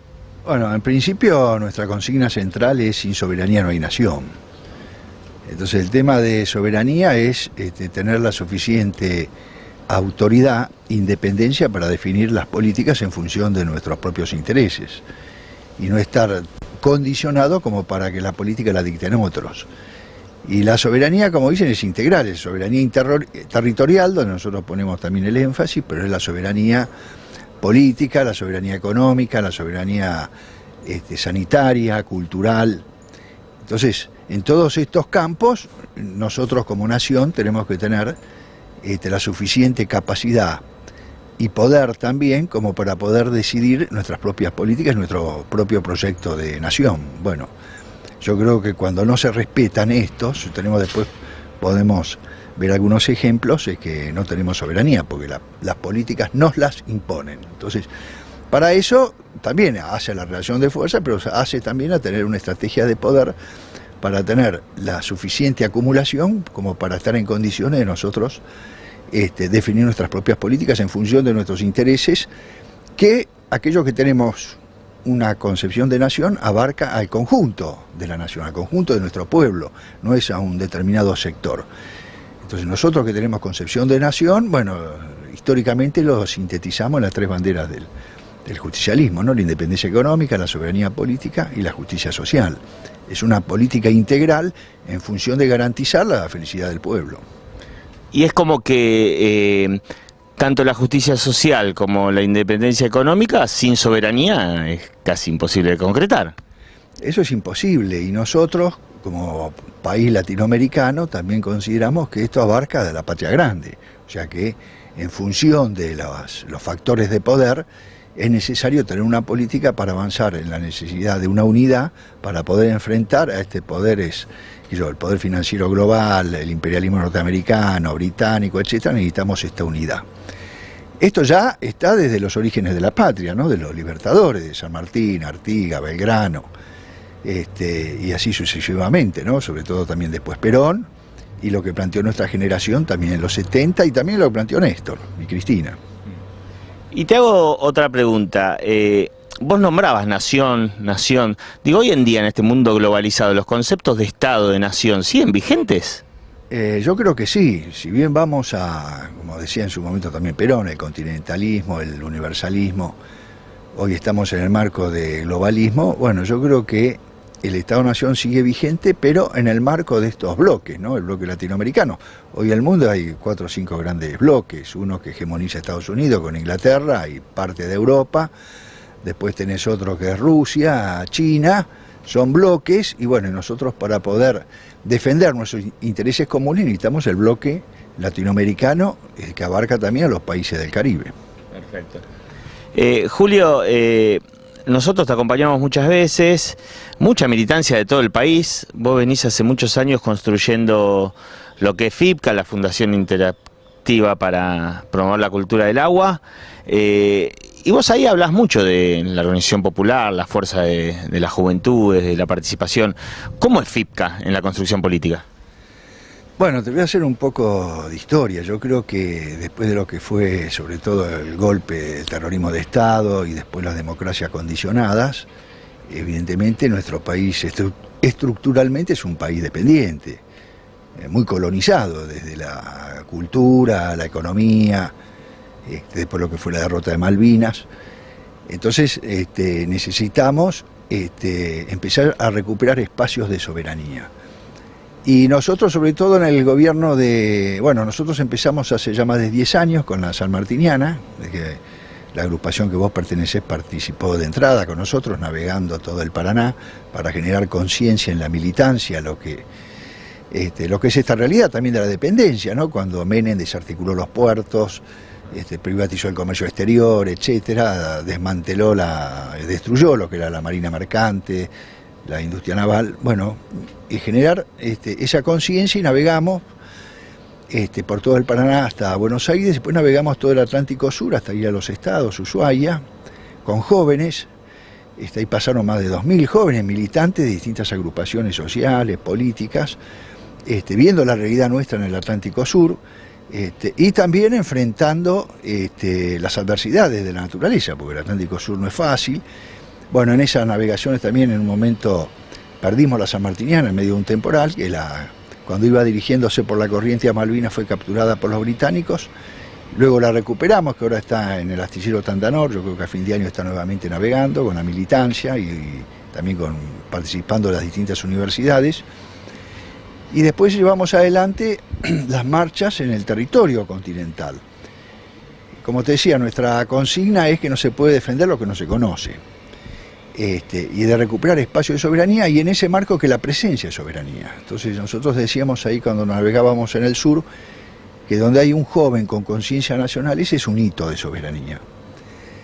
Este, y además, bueno, en el marco de lo que fue todo este periodo, como te dije, después del terrorismo de Estado y estos gobiernos muy condicionados, este, yo creo que existe un, en, en- en la- en las bases de nuestro pueblo, existe una resistencia, existe una reserva de lo que es este, defender los intereses nacionales y populares. Bueno, y nosotros somos parte de eso y este, las coyunturas también se van modificando. Y, este, y bueno, somos una, una llama desde el sector que planteamos nosotros, que es la, haciendo hincapié en la defensa de la soberanía territorial.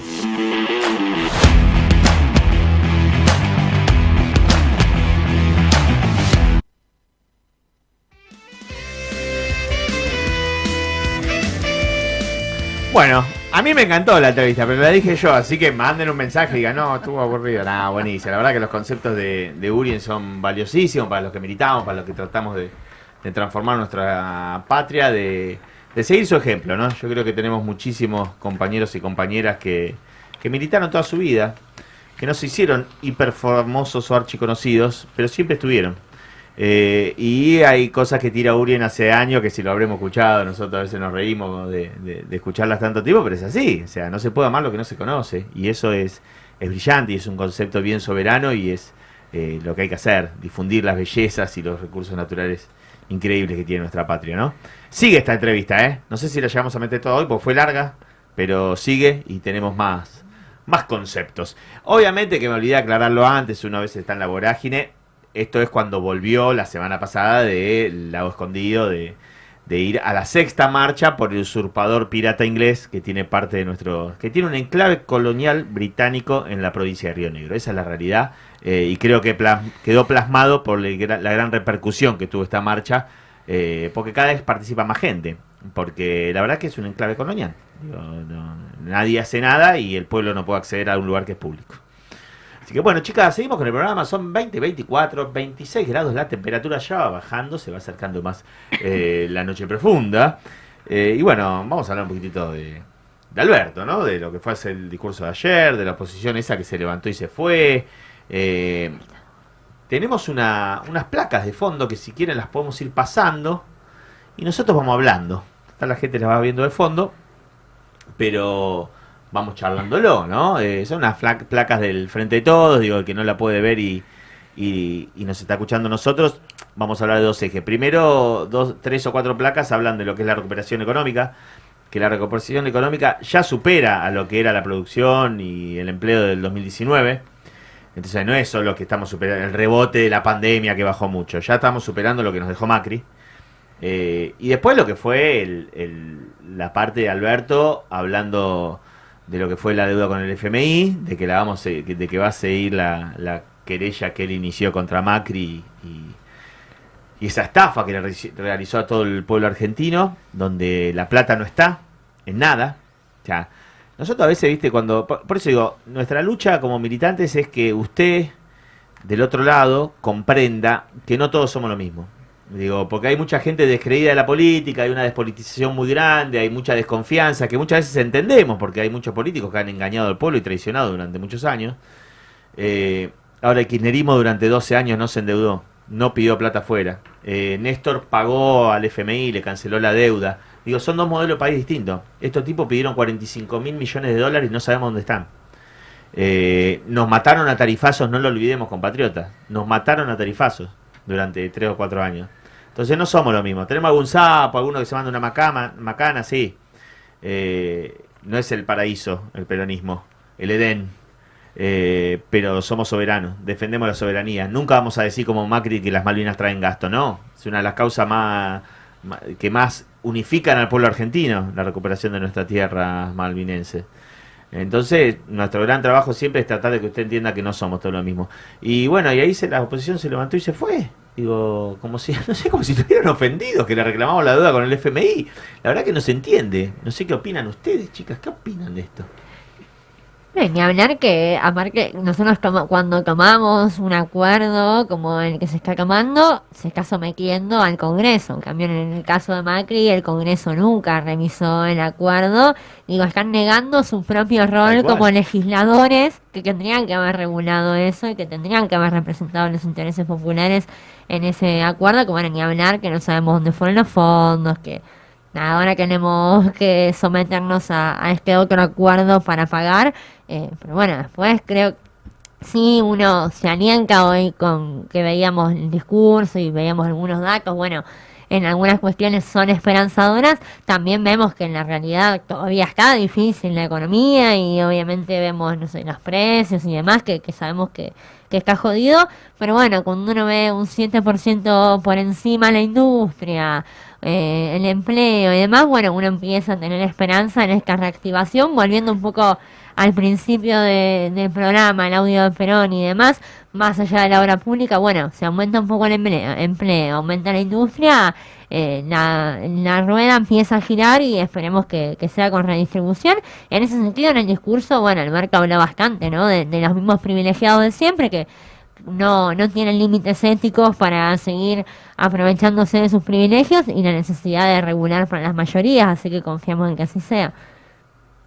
Sí, y también creo que, o sea, nosotros como Frente de Todo, obviamente que que nos escucha somos oficialistas, eh, el problema es la inflación. Si creo que vamos a bajar la inflación porque nosotros no somos radicales.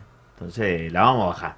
Digo, no, no, no venga, que se viene la hiper, no, no, acá hay peronismo gobernando eh, y tenemos una concepción de cómo se maneja la economía que creo que lo vamos a bajar.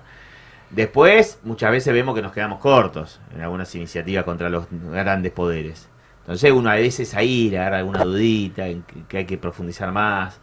Es más, o sea, si nosotros no bajamos la inflación de acá a fin de año, vamos a perder las elecciones en el 2023. Pero bueno, estamos. La Argentina arrancó. Yo creo que hay más empleo, más trabajo, más changa. Ahora, con estos precios no alcanza. No, y seguro recién cuando te escuchaba pensaba esto.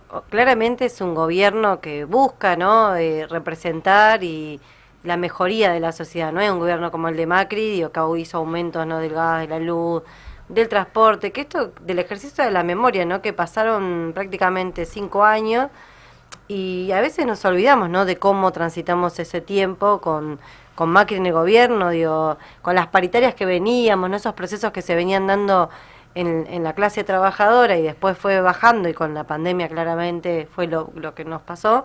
Voluntad política desde el lugar de, mm, de, de esto, ¿no? No, no, no, no gobiernan para, para romper, ¿no? Para destruir, sino que después siempre nosotros si criticábamos o algo tiene que ver porque creemos que es, es difícil las respuestas, ¿no? Las soluciones a estos momentos que vivimos. Por eso siempre insistimos, bueno, creemos que hay que abrir los espacios de debate para encontrar respuestas en, juntos, ¿no? Con todos los actores sociales, ¿no? Cuando, no sé, yo traía a- un poco lo que se habló sobre todo el tiempo en agenda del gobierno se habla, bueno, hay que industrializar y hay que sostener el medio ambiente. Bueno, en esa dicotomía hay que sentar a todas las partes para que de verdad sea algo real, ¿no? Y me parece que quizás lo que falta es eso, ¿no? Sentar a las partes y juntarnos más para poder debatir. Pero después en sí, claramente uno va, va por el camino que, que esto, ¿no? Hubo una pandemia donde eh, muchos, nadie, hoy tenemos una tercera dosis, ¿no? Hoy creo que se abrió para apertura para pibes de 12 años, digo, digo que eso no pasó ni cuando uno lo ve, que algunos, viste, fantasean con eso, le parece, ah, es una mentira el gobierno, lo que sea, pero en, mu- en un mundo donde muchos todavía no han podido acceder a una vacuna, en Argentina estamos hablando que hay un porcentaje muy alto y que se abrió hasta la vacunación para los pibes de 12 años, ¿no? Bueno, eh, me salté un pedazo en la grilla. Me desordené. Me la dejaban afuera. Venía la compañera. un poco yo digo, un pero corte y una quebrada. Ella no sabe de qué hablo, capaz. Vos no sabés de qué hablo. Yo sí. ¿Vos sí? Vamos. Eh, grandes valores del tango, ¿no era? Sí, Eh. sí, sí, sí, sí, Bueno, Lili Carballo, estamos en esa sección. 20 Todo años suyo. creo que estuvo al aire, viste, Es grandes valores. Que yo lo odiaba porque era joven en ese tiempo y mi papá lo ponía obligatoriamente, viste, había cuatro canales y bueno, ponía ese, que era Canal 9 con Silvio Tenés Soldán. razón que me aburría, seguro. Y aunque después con uno con el tiempo entiende y le gusta la música y Eh. demás, pero en ese momento ya hay grandes valores y aparte nada, viste, Es, este éramos de una edad en que no teníamos opinión. Viste que ahora ha cambiado, porque ahora los, los padres le preguntan a los hijos, ¿qué querés ponerte? ¿Qué querés mirar? ¿Qué, ¿A qué hora querés salir? Antes no- Algunos. Algunos, Pero sí, sí, cada vez son muchos. más. Sí, los Pero- niños son más sujetos de derechos. Claro, este, y, y yo soy, viste, como somos como el fiambre del medio, porque cuando yo era chica no podíamos opinar, ni siquiera podíamos tomar mate con los Con los con los, con los adultos, ¿viste? Y ahora que estoy grande, no puedo opinar porque ya soy grande y son los que opinan son los chicos. bueno, este, les quería comentar, ya que hemos empezado esta, esta temporada, y bueno, quería un poco hacer homenaje y esto de, de hacer este, de querer lo nuestro, ¿no? De conocerlo. Y bueno, eh, le voy a hacer un pequeño homenaje a un barrio grande que tenemos acá en, en General Pacheco, que es Enrique Delfino. Y bueno, sé como maestra y por haber trabajado unos cuantos años ahí en el barrio, que a veces, muchas veces, este, bueno, nos pasa con las calles también, ¿no? Que no sabemos por qué tenemos la calle, bueno, sí, vivió en tal calle, bueno, la calle pasa a ser nada, este, un nombre desconocido. Y bueno, dando clase me pasó eh, que preguntaba este, si sabían quién era Enrique Delfino, y no, no, no, y menos esas calles con medios, nombres medios raros, que no tenían la menor idea, ¿no? Padre Nuestro, alguno pensaba que era tenía que ver con la- lo religioso, Pero yo me lo pregunté las primeras veces. o Talán Talán, ¿viste? Talán Talán Griseta. ¿Qué Habrá Talán sido una Talán? vecina que Talán vivió por Talán, acá por el barrio. Bueno, eh, claro, eh, es en, en honor, en homenaje a alguien este que bueno, que nació acá, este, ahora va- les voy a hacer un poquito el relato de don Enrique Delfino. Y, bueno, este, se les ocurrió a, este, alguien ponerle el nombre al barrio. Eh, esta extracción de, su vida eh, pertenece a Néstor Pinzón, eh, que en todo tango. Y nos dice así, que fue Delfino un músico de escuela que agregó a su talento creador una profunda ver- versación en el dominio del piano, de la armonía y del contrapunto. Tuvo el nivel de concertista. Fue iniciador del tango romanza, eh, junto a Juan Carlos Cobian en Sanssouci, cuyas características esenciales consisten en tratarse de un tango melódico, de vuelo lírico y depurada musicalidad. Eh, por pura coincidencia, en esa misma época, Pascual Contursi incorpora al tango la letra con argumento, que se dice que fue el primero, ¿no? Eh, con los versos de Mi Noche Triste, asociado con la voz creadora de Gardel, da inicio al tango canción. Es Enrique Delfino, en el año 1920, quien crea el molde musical del tango canción. Reduce a dos partes los tangos musicales que tenían como norma tres partes y se pone de acuerdo con el letrista y autor teatral eh, Samuel Lining para escribir Milonguita o Estercita. Eh, este tango posiblemente es una de sus obras fundamentales. Se estrenó el 12 de mayo de 1920 en el viejo Teatro Ópera, en ocasión de un sainete que se llamaba Delicatessen, siendo la actriz María Esther Podestá, de una familia muy conocida de artistas, su primera intérprete. Los que lo conocieron comentaban que eh, el piano era un apéndice de las manos del Delfino. Renegaba del convencionalismo, rítmico del tango milonga, escrito en las partituras con el acompañamiento típico de habanera. Eh, se quejó de haber sido copiado y así lo comentó al músico y crítico musical Pompeyo Camps. Así que los que saben de música les voy a tirar una data. Dice, allí tienen a mi tango, Araca la cana, haga la prueba y escriba la melodía al doble de su valor. Parece ser que se hizo y salió otro tango, que no voy a decir cuál es, que es muy conocido, con un autor también muy conocido. Así que el que sabe de música puede hacer, eh, este, hacer a ver de qué se trata. Se, ponía irónico con los estilos de Juan D'Arienzo, que fue bastante criticado también por sus contemporáneos, y Rodolfo Biaggi, y elogiaba respetuosamente la forma de Osvaldo Fresedo y aceptaba entre los jóvenes a Horacio Salgán y Astor Piazzolla. Nació en Buenos Aires a fines del siglo, del otro siglo, y su primera infancia la pasó en los pasillos del Teatro Politeama, en la esquina de Avenida Corrientes y Paraná. Sus padres eran propietarios de la confitería del teatro y cuando le advirtieron a ellos que el muchacho tenía condiciones, lo enviaron a Turín, Italia, a estudiar. De regreso y con fuertes inclinaciones a la noche y a la bohemia, vaya a saber qué quedará decir eso, se fugó a Montevideo donde se quedó durante tres años. Allí comenzó a componer, a actuar, ganándose la vida usando el seudónimo de Delphi. Fue humorista, fantasista de- del piano, hacía reír y cantar al público. En 1920 es uno de los integrantes de la orquesta típica Celet que completaba Fresedo y Rocatagliata. Y también actuó en radio, registró solos de piano en discos Nacional y Víctor y acompañó en grabaciones a figuras como Sofía Bozán y Azucena Maizani, entre otros artistas importantes de la época. Compuso más de 200 tangos, escribió música para películas, para numerosas obras de teatro e hizo giras por diversos países de Europa, actuando como excéntrico ejecutante y humorista. Entre sus tangos más importantes, verdaderos clásicos del género, están Refasí, Milonguita, Aragán, La Copa del Olvido, Bélgica, Araca Corazón, Aquel Tapado de Armiño, Palermo, Padrino Pelado, Otario que andás penando, Ventanita Florida, Lucecitas de mi pueblo, Recuerdos de Bohemia, Santa Milonguita, Padre Nuestro y Al pie de la Santa Cruz. Hubo un momento en que todo Buenos Aires cantaba sus melodías, que eran interpretadas por las principales orquestas y cantadas por los mejores vocalistas. La interpretación de Milonguita con la voz de Hugo del Carril es conmove- conmovedora. Y qué decir de Griseta por Ignacio Corsini.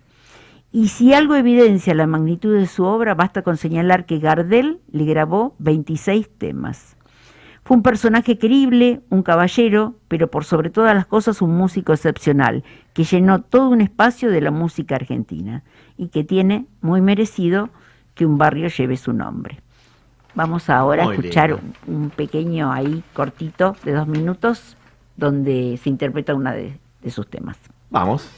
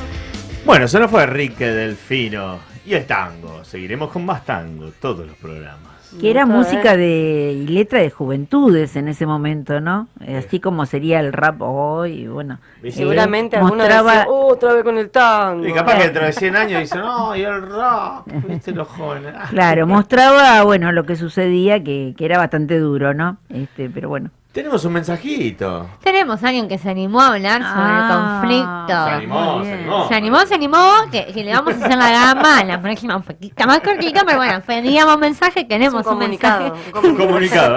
Tenemos un mensaje de Sebastián Guzmán, que le mandamos un Gracias, saludo. Sebastián, gracias. Dice, nadie que esté a favor de la soberanía sobre las Islas Malvinas puede estar a favor de la CAM, de los Estados Unidos, que excluyó a Galtier y a Camar en las islas, cuando por otra parte recibía derecho de pesca en nuestro mar por el lado de los ingleses. La OTAN apoyó a Inglaterra en el conflicto con Malvinas. Hablan de que no se puede estar a favor de usurpar un país, pero cuando quemaron Irak nadie se puso a pensar en la soberanía, lo quemaron por el petróleo. Ucrania, con todos sus servicios estatizados, con sus puertos escatizados, con el uranio y con las tierras más fértiles de Europa, piensan que después que pase la guerra, cuando dicen insumos, dicen armas.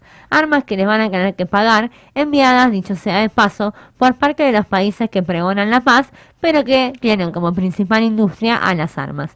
Cuando esto pase, se van a cobrar de la privatización de todo lo estatal a manos de empresas estadounidenses.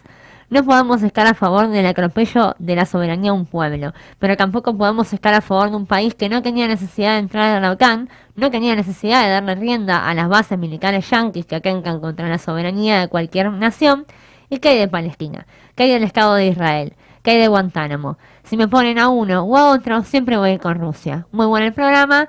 Un saludo para Sebas y siempre del lado Putin de la vida, como dijo Javi. Muy bien, muy bien, muy bien. Que Cachito me manda, pero tercera posición. ah, pero Rusia no es más comunista, ¿no? Es que yo sigo siendo. Es más, me Ah, parece que es ¿no más es- peronista que no- nunca Putin, ¿eh?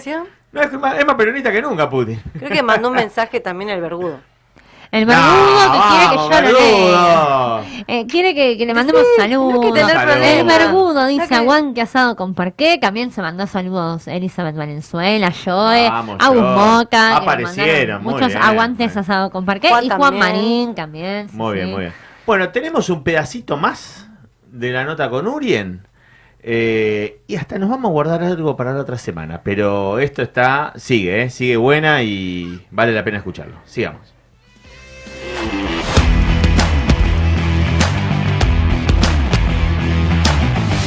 Yo analizando con otros compañeros y compañeras creemos que la gran repercusión que tuvo se debió a que la coyuntura política, o sea, acá hubo que hacer un frente electoral para sacar a Macri, este, lo sacamos a Macri, y después también todos la- muchos militantes también se generó una expectativa que por causa de la pandemia, por el problema de los condicionamientos, no fue satisfecha por la dirigencia política. ¿eh? Entonces eso se vio en el resultado electoral de medio término, que, perdimos. Entonces en un principio se habló, vamos por los sótanos de la democracia, vamos a reformar la justicia.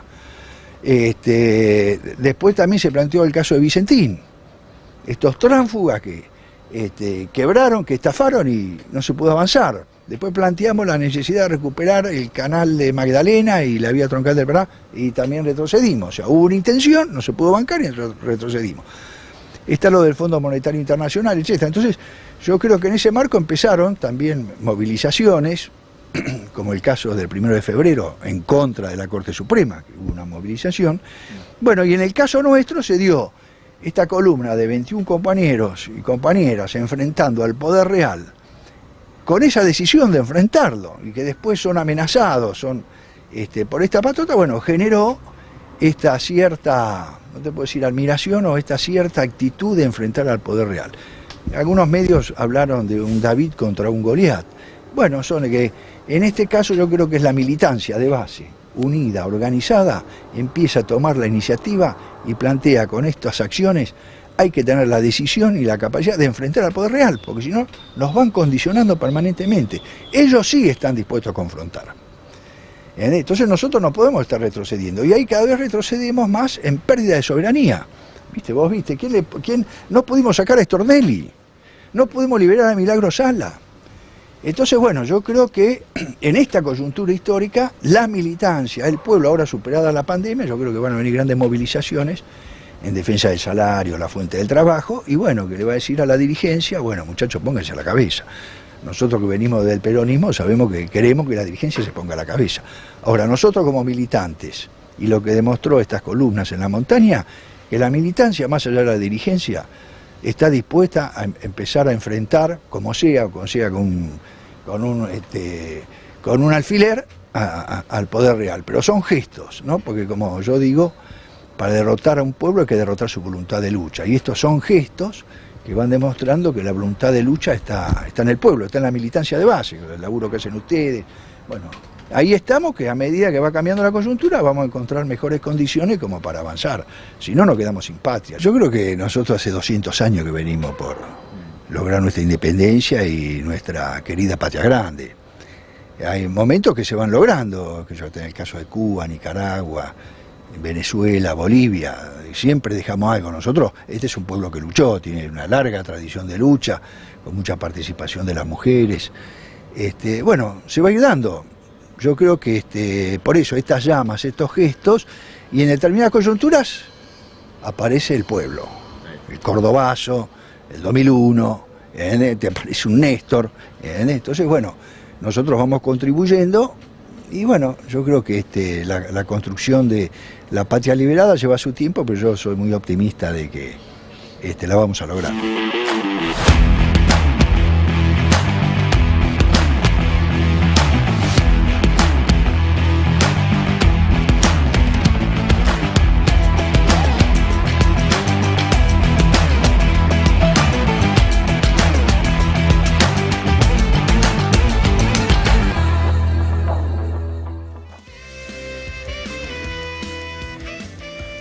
Compañero, gran nota. Hasta la victoria siempre, cierra él, siempre que, que da algún discurso. Así que bueno, buenísimo escucharlo a Uri en los conceptos y nos sirve mucho la militancia. Tenemos algún mensaje, le mando un saludo a Karin Núñez que mandó a todos y dijo especial a Lili, ¿eh? Dijo, ah, a todos, ¿qué? ¿Nos está escuchando? ¿Qué onda, Cari? Nah, a todos, dijo a Lili. Ah, no Eh, que compra nada.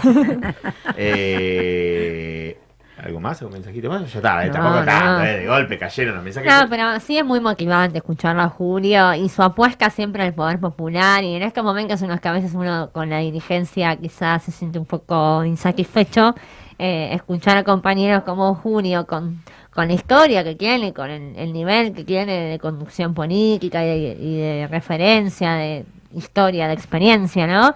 Eh, que siempre está apostando a las bases, a los jóvenes, al poder popular, a la militancia organizada. Como dice él, aunque sea pinchando con una agujita eh, al poder real, somos quienes también marcamos a veces la agenda. Así que, y Julia ha sabido marcar la agenda con, con lo del lago escondido, así que un gran abrazo y, y siempre aparte dispuesto a charlar con ¿Se nosotros. viene la séptima marcha en invierno? Eh, para redifícil. Hay que nada. subir la montaña en invierno, ¿eh? Pero bueno, se va a venir la séptima marcha al lado escondido en cualquier momento. No vamos a poner más serio porque de joda no tiene nada. Eh, no lo podemos evitar charlar, Nati. Y hablemoslo porque ayer pasó algo terrible y vos elegiste un videito muy piola que yo he visto. Sí, eh, ahí no, hoy que no queríamos dejar de nombrar, ¿no? Con respecto a los hechos que sucedieron este fin de semana de público conocimiento, en el caso de la situación que se dio en Palermo, donde seis jóvenes violan a una chica, ¿no? De, de, de 20 años en el medio de la vía pública, en la calle. Eh, están los nombres de los pibes, algunos pertenecían a organizaciones políticas, de las cuales eh, después de bastante presión, digo, se, nada, hubo un comunicado donde también se los expulsan y demás. Em, Sí, aclarémoslo. Primero un comunicado lavado y se ve que empezaron a reventar los teléfonos de... sí, que y quizás después un comunicado poco... con los nombres como corresponde. Eso, para decir, bueno, Tomás Fabián Domínguez, Ignacio Retondo, Alexis Esteba, eh, Steven Cusoni, Lautaro Dante Pasotti, Franco Jesús Lican, Ángel Pascual Ramos, que quizás tiene que ver con esto, ¿no? Todo el tiempo las mujeres estamos expuestas, ¿no? Que nos vean en televisión, el nombre de la víctima, esto, lo otro, y bueno, tiene que ver con nombrar, si no, lo que no se nombra se, se invisibiliza. Y creo que, bueno, traía lo de la organización política por esto que decimos, ¿no? Todos los espacios tenemos que ponernos a, a discusión y a disposición ¿no? de lo que sucede y cómo los machismos, ¿no? Se sostienen en el tiempo a lo que muchos a veces dicen, bueno, es un chiste, bueno, va por acá. Bueno, digo, no, me parece que digo, es necesario que nos reconozcamos y que abramos un poco más esos espacios de debate. Se empezó a expresar algo que hoy lo dijo Elizabeth Gómez Alcorta, pero te lo escuché a vos, lo escuché a muchos. Eh, no los tratemos como bestias, como locos, ¿no? ¿Cómo, cómo puedes explicar eso?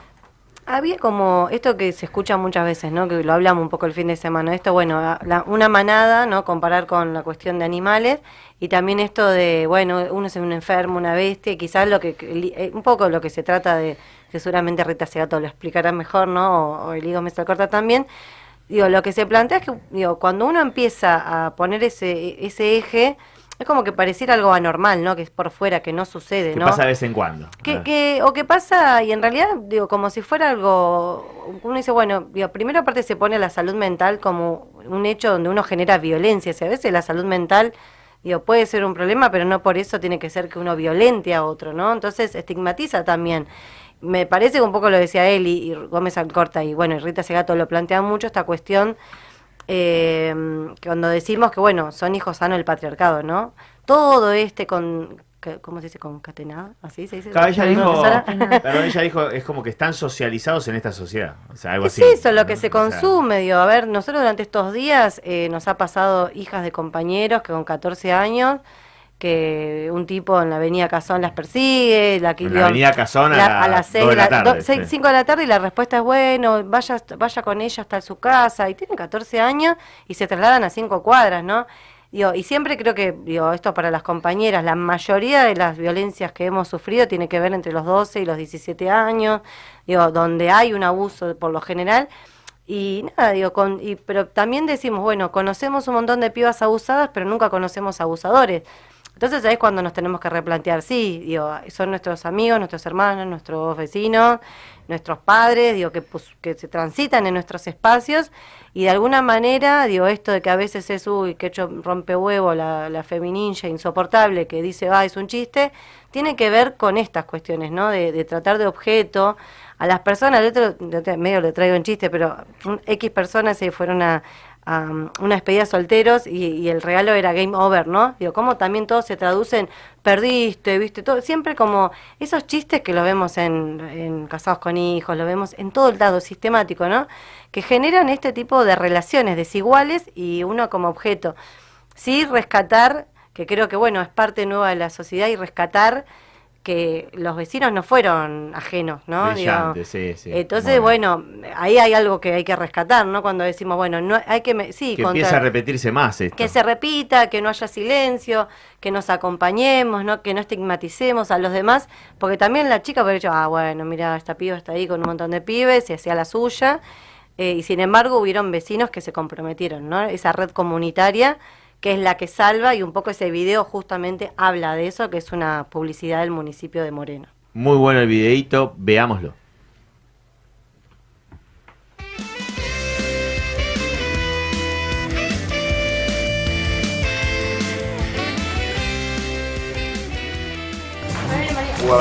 ¿Cuándo nos juntábamos, loco? Cinco años avanzando y la pizza le sigue saliendo como el culo. si no la pueden masticar, hay un delivery cerca acá. Yo de cosas tengo uno que están buenísimos.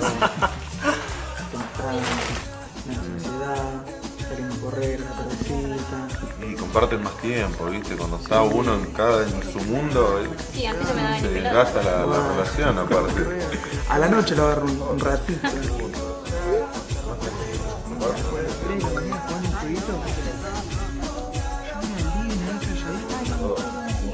Se levantaba, me iba a buscar. No, que decir que es que miraba como una puta. Todo el día está mirando como una puta. Todo el día está. Está todo el día mirando como una puta. Cinco años avanzando y la pizza le sigue saliendo como el culo. Cocina vos. En cinco años no te voy a hacer un huevo frito, boludo. Un ratito.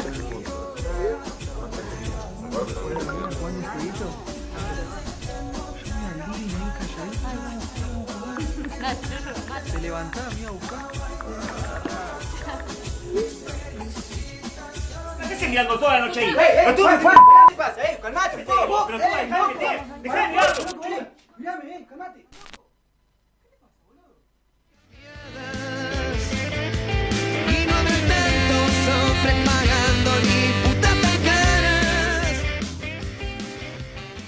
La verdad que muy bueno. Bueno, chicas, ¿cómo transitaron las dos horas? ¿Están cansadas? ¿Les duelen un poco los hombros? Me pasaron volando. Una joda, ¿eh? Dos horitas. Ya tengo lija igual.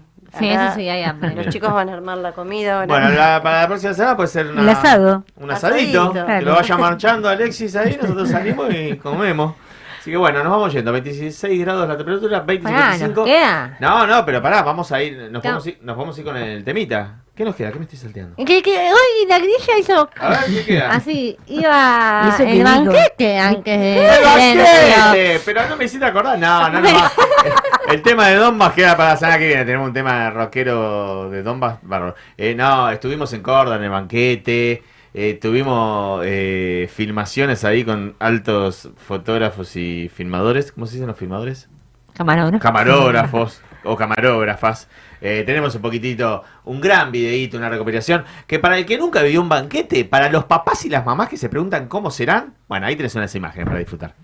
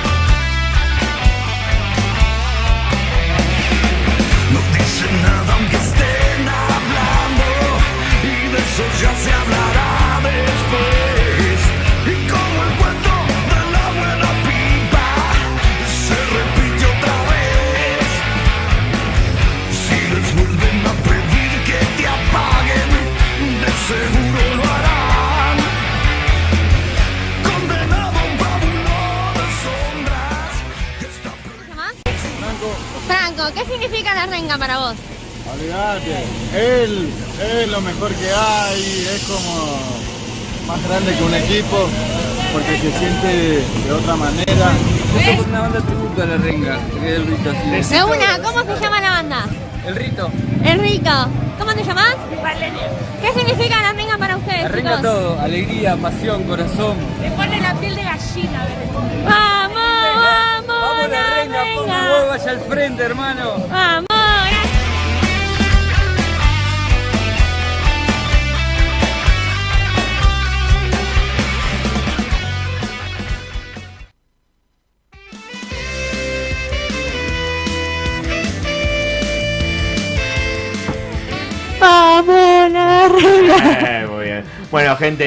hermoso programa, nos encantó. Estas dos horas las disfrutamos, nos encanta la radio. Eh, gracias por todos y a todos los que nos escucharon. Nos vemos la semana que viene y nos vamos con el correspondiente. ¡Viva Perón! ¡Viva Perón! ¡Viva! Campaña de educación alimenticia, auspiciada por la Organización Mundial de la Salud. Para hacer un asado bien peronista se necesitan pocas cosas. La carne, la parrilla y una buena espátula. El método es fácil. Colocamos la espátula primero a 90 grados perpendicular a una línea del parquet. Luego empujamos hasta que se hunda en una junta de las mismas. Hacemos palanca y la pieza del parquet salta sola. Los muchachos peronistas, todos unidos triunfaremos